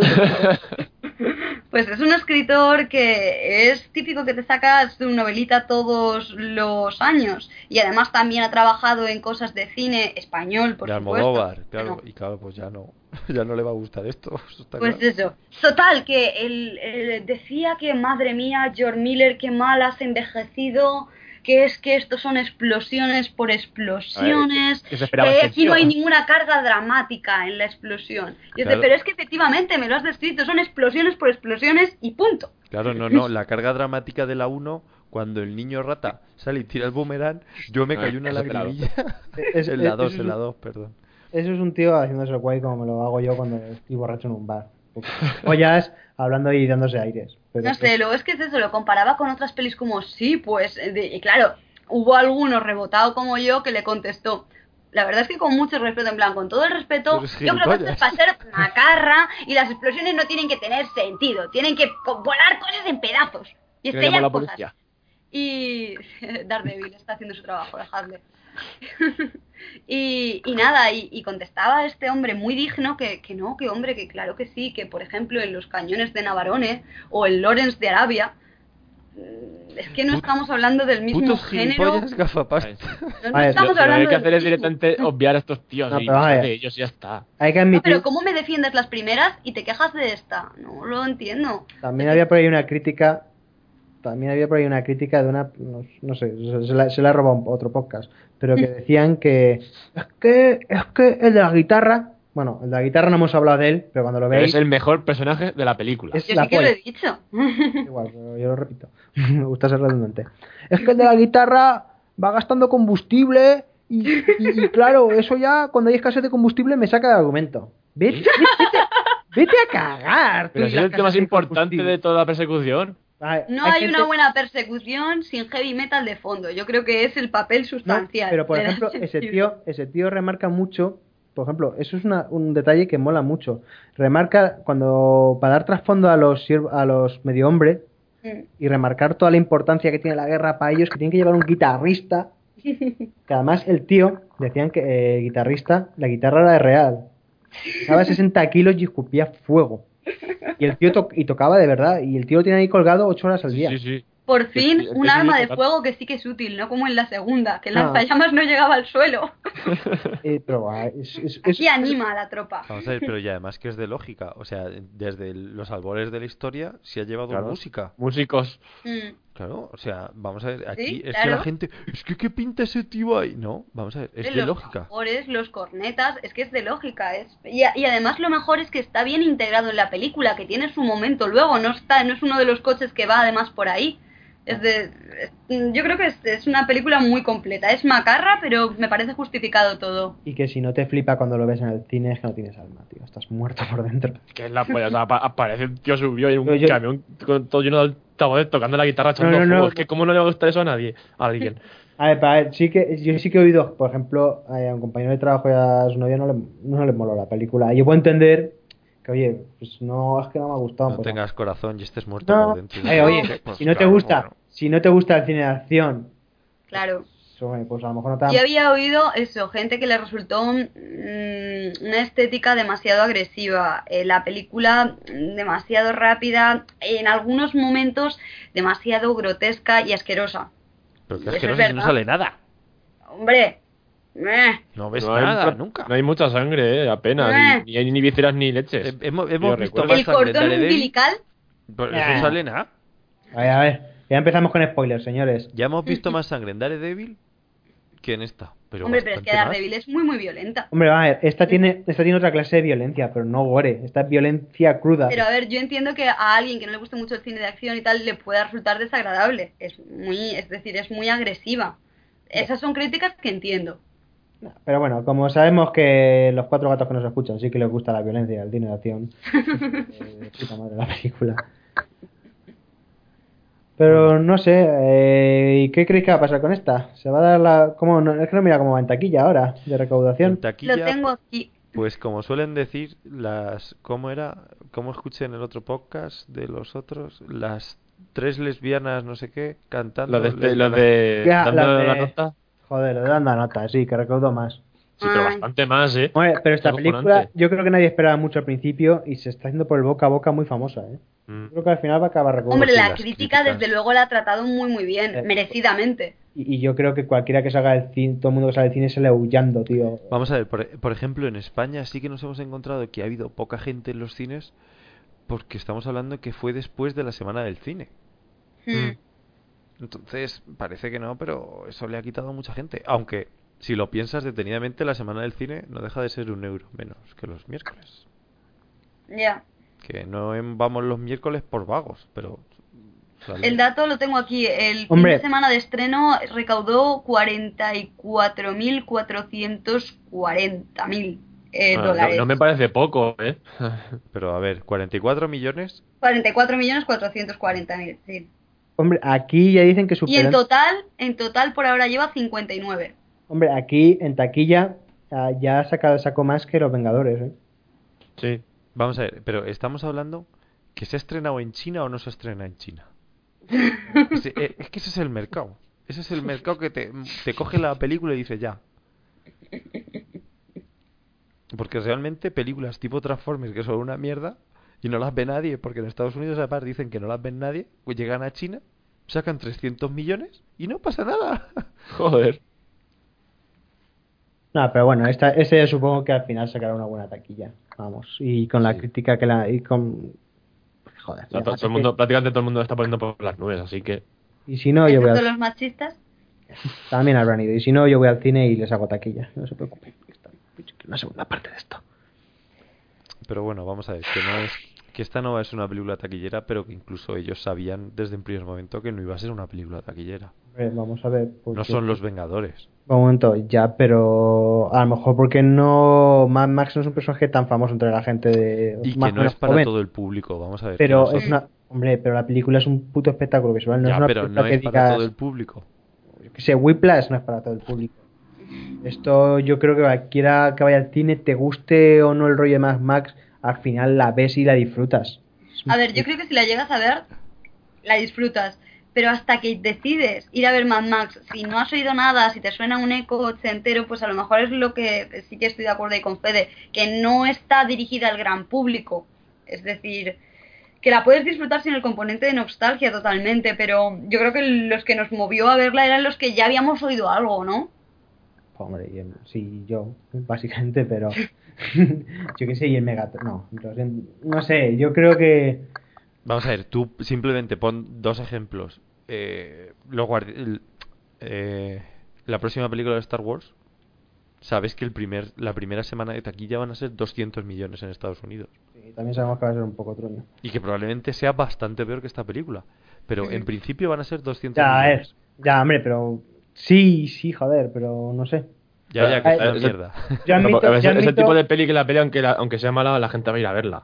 Yo inercia, admito que le puede cosa. pasar un poco lo, lo mismo que le pasó a otra que a mí me parece un peliculón, que fue la del juez Dredd.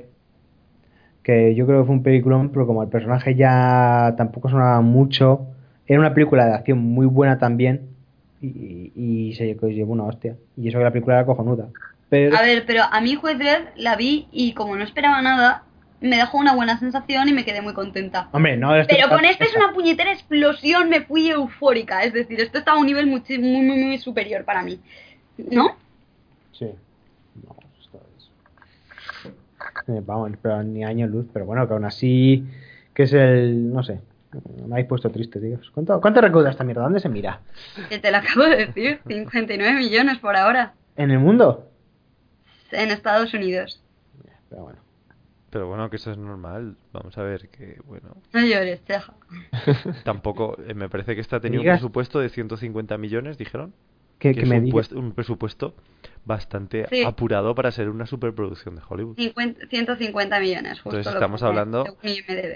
Que mm, en relativamente dos meses, solo en Estados Unidos vas a conseguir ese dinero y en el mismo momento que salga en el mercado chino, te digo que allí lo flipan. Hombre, yo creo que esta es una película de coleccionista, ¿sabes? Que luego se adquirirá muy bien a- en DVD y todo lo que saquen, yo creo que le darán salida. Con, que le sacan algo de merchandising ya lo flipa la gente. Vamos Hombre, le puede pasar lo mismo que las primeras, lo que hemos dicho antes, que recaudó, que en Estados Unidos no recaudó mucho, pero en, esta- en el resto del mundo fue una fue la hostia. Vamos ¿eh? a ver, y pero en la primera yo creo que también lo que le llevó, lo que le hizo también ganar mucho dinero fue el, el, el videoclub. Sí. Sí. Es lo que realmente hizo esa, esa película una película de culto. Entonces, bueno, pues mm, yo, vamos a ver, yo creo que el día que salga el DVD de esta película me lo voy a pillar. Y porque no tengo Blu-ray, estoy por pillarme el Blu-ray Es nada más que para la película. Más que por eso. Por ver la versión sí, extendida. con si el otro día estaba buscando yo ya merchandising de Mad Max, a, a ver qué tienen, a ver, a ver qué tienen, que cualquier macarrada me va a poner contenta.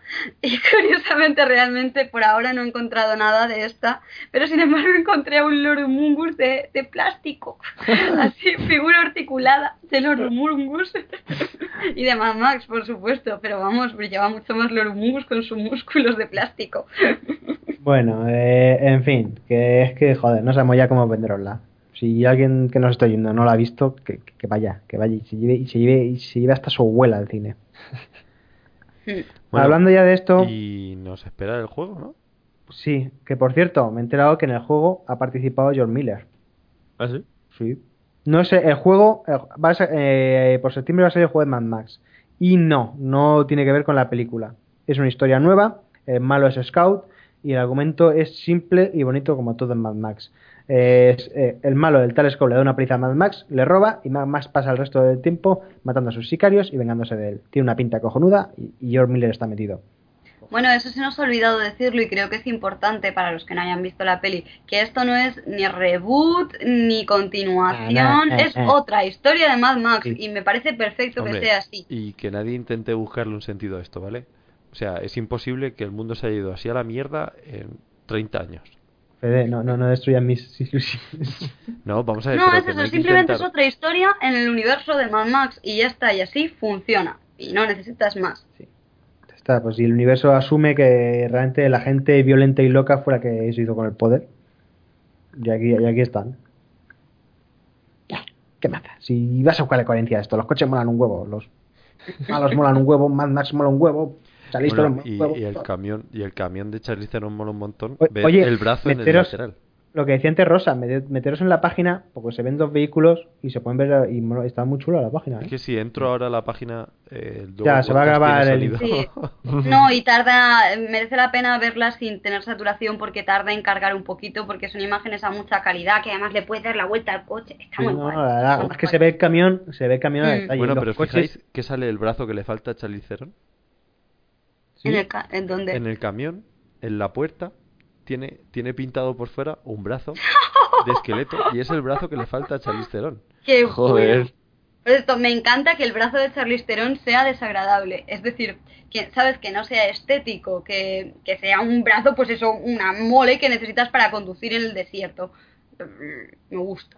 Porque dentro de que Charlize Theron está buena, la verdad es que en esta película se- no es, No no, la explotan, claro, no, no la explotan en plan sex symbol. La parece rapada, pintada de negro, Bueno, lo, de, manca. lo de rapada, según el director, fue la propia Charlize Theron la que La que pidió rapó. raparse.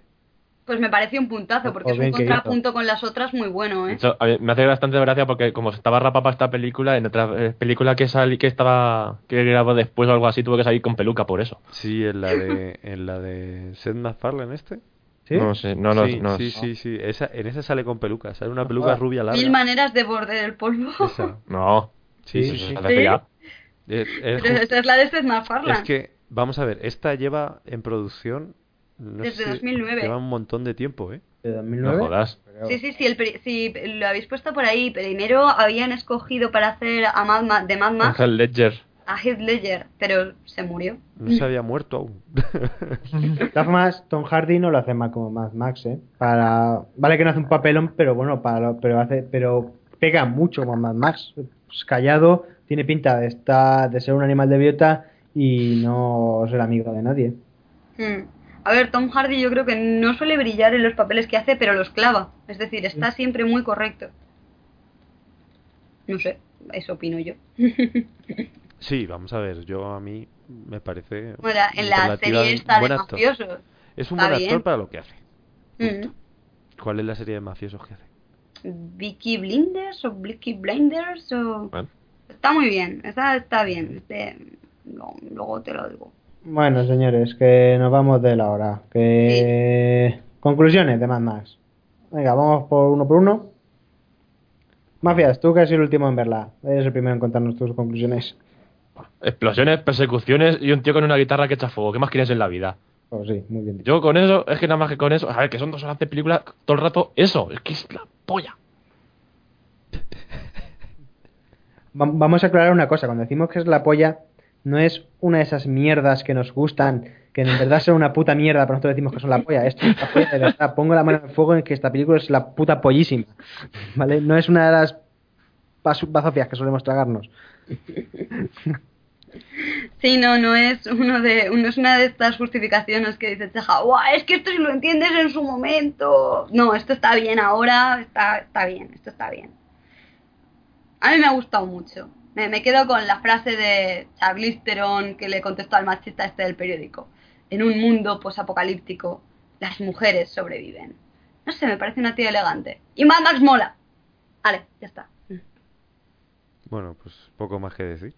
La película es cojonuda. No, vamos a ver, no aspira a más de lo que es. Que eso. Y nadie en ningún momento ha dicho que la película es algo distinto a lo que te va a enseñar en pantalla. No entiendo tampoco las críticas que ha tenido desde determinados sectores. Y me parece una película muy, muy entretenida. Y ya lo he dicho, es la segunda vez que voy a, a verla al cine. Entonces, bueno, ¿qué más que puedo decir? Me ha encantado. Pues eso, que la película busca molar y mola. En fin, y ya dejándolas más, eh, pasamos de Witcher, porque se nos ha hecho las mil. Sí. Sí, También, también mola, pues un montón. Estamos yo quedando ciego y Fede también. Sí, yo a mí me duelen los ojos. estaba, mientras hablaba con vosotros, estaba por ponerlo. Si no hemos muerto de túnel carpiano, eh, pro- prometamos comentarlo el próximo programa.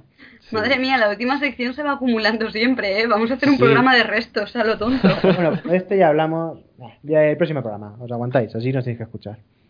Bueno, entonces yo creo que por hoy ya está bien. ¿Recomendaciones cochinas?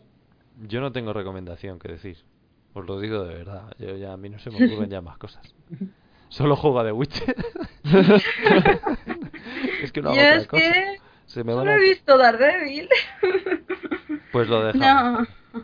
Pues las cuatro es más más, cuatro recomendaciones. Hala, a No, espera, espera, espera. Ya que, va. ya que no vamos a hacer eh, recomendación, voy a recomendar yo una cosa. Que si no, luego se me olvida y para el siguiente programa. Eh, bueno, además, la- además que la hemos visto. Y se queda así como te has quedado callado. Joder. Que además la, a- además la vimos hace poco ahí en tu casa, Fede. No sé si sabes lo que- Ah, ah, es Eh, verdad. a- Muy es buena. un puto peliculón. O sea, Kingsman, Servicio Secreto. Mm. Pero, Es una peli inglesa de acción y mola muchísimo. pero aseguraros de ver la versión completa, no la que vimos nosotros. Fede, Fede, corta esto para que la gente no piense que hemos visto la versión pirata. No. Es una versión que hay por ahí. No, eh, también os digo, eh, tener cuidado que nosotros la última vez que vimos Mad Max 2 hemos visto la versión censurada. ¿Qué dices? La que vimos Sí, en claro. mi casa es la versión censurada que eh, teníamos aquí en España. Hay una versión, claro, si a mí me sonaba de ver cómo le cortaban los dedos al gordo de las gafillas. Y en esta en la película esa, digo, macho, yo juraría que le he visto cómo le cortaban los dedos. No lo hemos dicho, pero Mad Max ha sido vetada en un montón de países por pornográfica, por, por eso, por ultraviolenta. En Francia yo creo que dijeron que era porno, ¿no? En Francia no se llegó a estrenar ¿No? en primer momento la 1, por pornográfica. Bueno, Y sale eso- una teta de lejos. son argumentos para que la gente los vea, qué coño. Bueno, poco más que decir. Mm, yo creo que por hoy ha estado bien. Hemos rellenado casi dos horas de programa hablando de Daredevil, de Mad Max. Yo creo que ha sido un programa muy centrado en el cine. Y bueno, pues por primera vez creo que estamos los cuatro de acuerdo en que son una serie cojonuda y un peliculón increíble. Vaya. Vaya. Ya ves, hoy traemos bueno y nada de barato. Bonito, bonito. Y eso sí, eh, si queréis ver Mad Max, yo iría al cine. Sí. no me esperaría que saliera Sí. en Blu-ray ni en DVD. Es el tipo de película. sí. Es el tipo de película que hay que ver con Dolby Surround de ese y en pantalla hiper gigante, porque es que si no, no merece la pena. Y además, si estáis aquí en España, aprovechad e ir al cine ahora que no va ni Dios. Oye, que se ve claro, cojonuda. Pero comentan que la versión en 3D, aunque a mí no me mola mucho ver las cosas en 3D, pero dicen que la versión 3D no está mal, ¿eh? Es que Yo lo que, lo que he me leído es que la versión no está grabada para 3D. O sea, que el 3D lo metieron en Sí, sí, en pero dicen que para, para las chapuzas que suelen hacer no está mal. Aún así, verla en 2D y dejar de historias. Pues sí. Y bueno, Venga. poco eh, más. no Que sé. gracias a todos los que hayáis escuchado este séptimo programa. Oh. Y bueno, mm, un saludo y me despido. Soy Febe. Y pa- como siempre, nos vemos dentro de, si Dios quiere, 15 días. Ahora, ahora cada 15 días aquí engañar. o tres semanas, un mes. O cuando nos dé por ahí, Ya, ver- básicamente. ya veremos. Bueno, Venga, hasta luego, chicos. hasta luego. Adiós.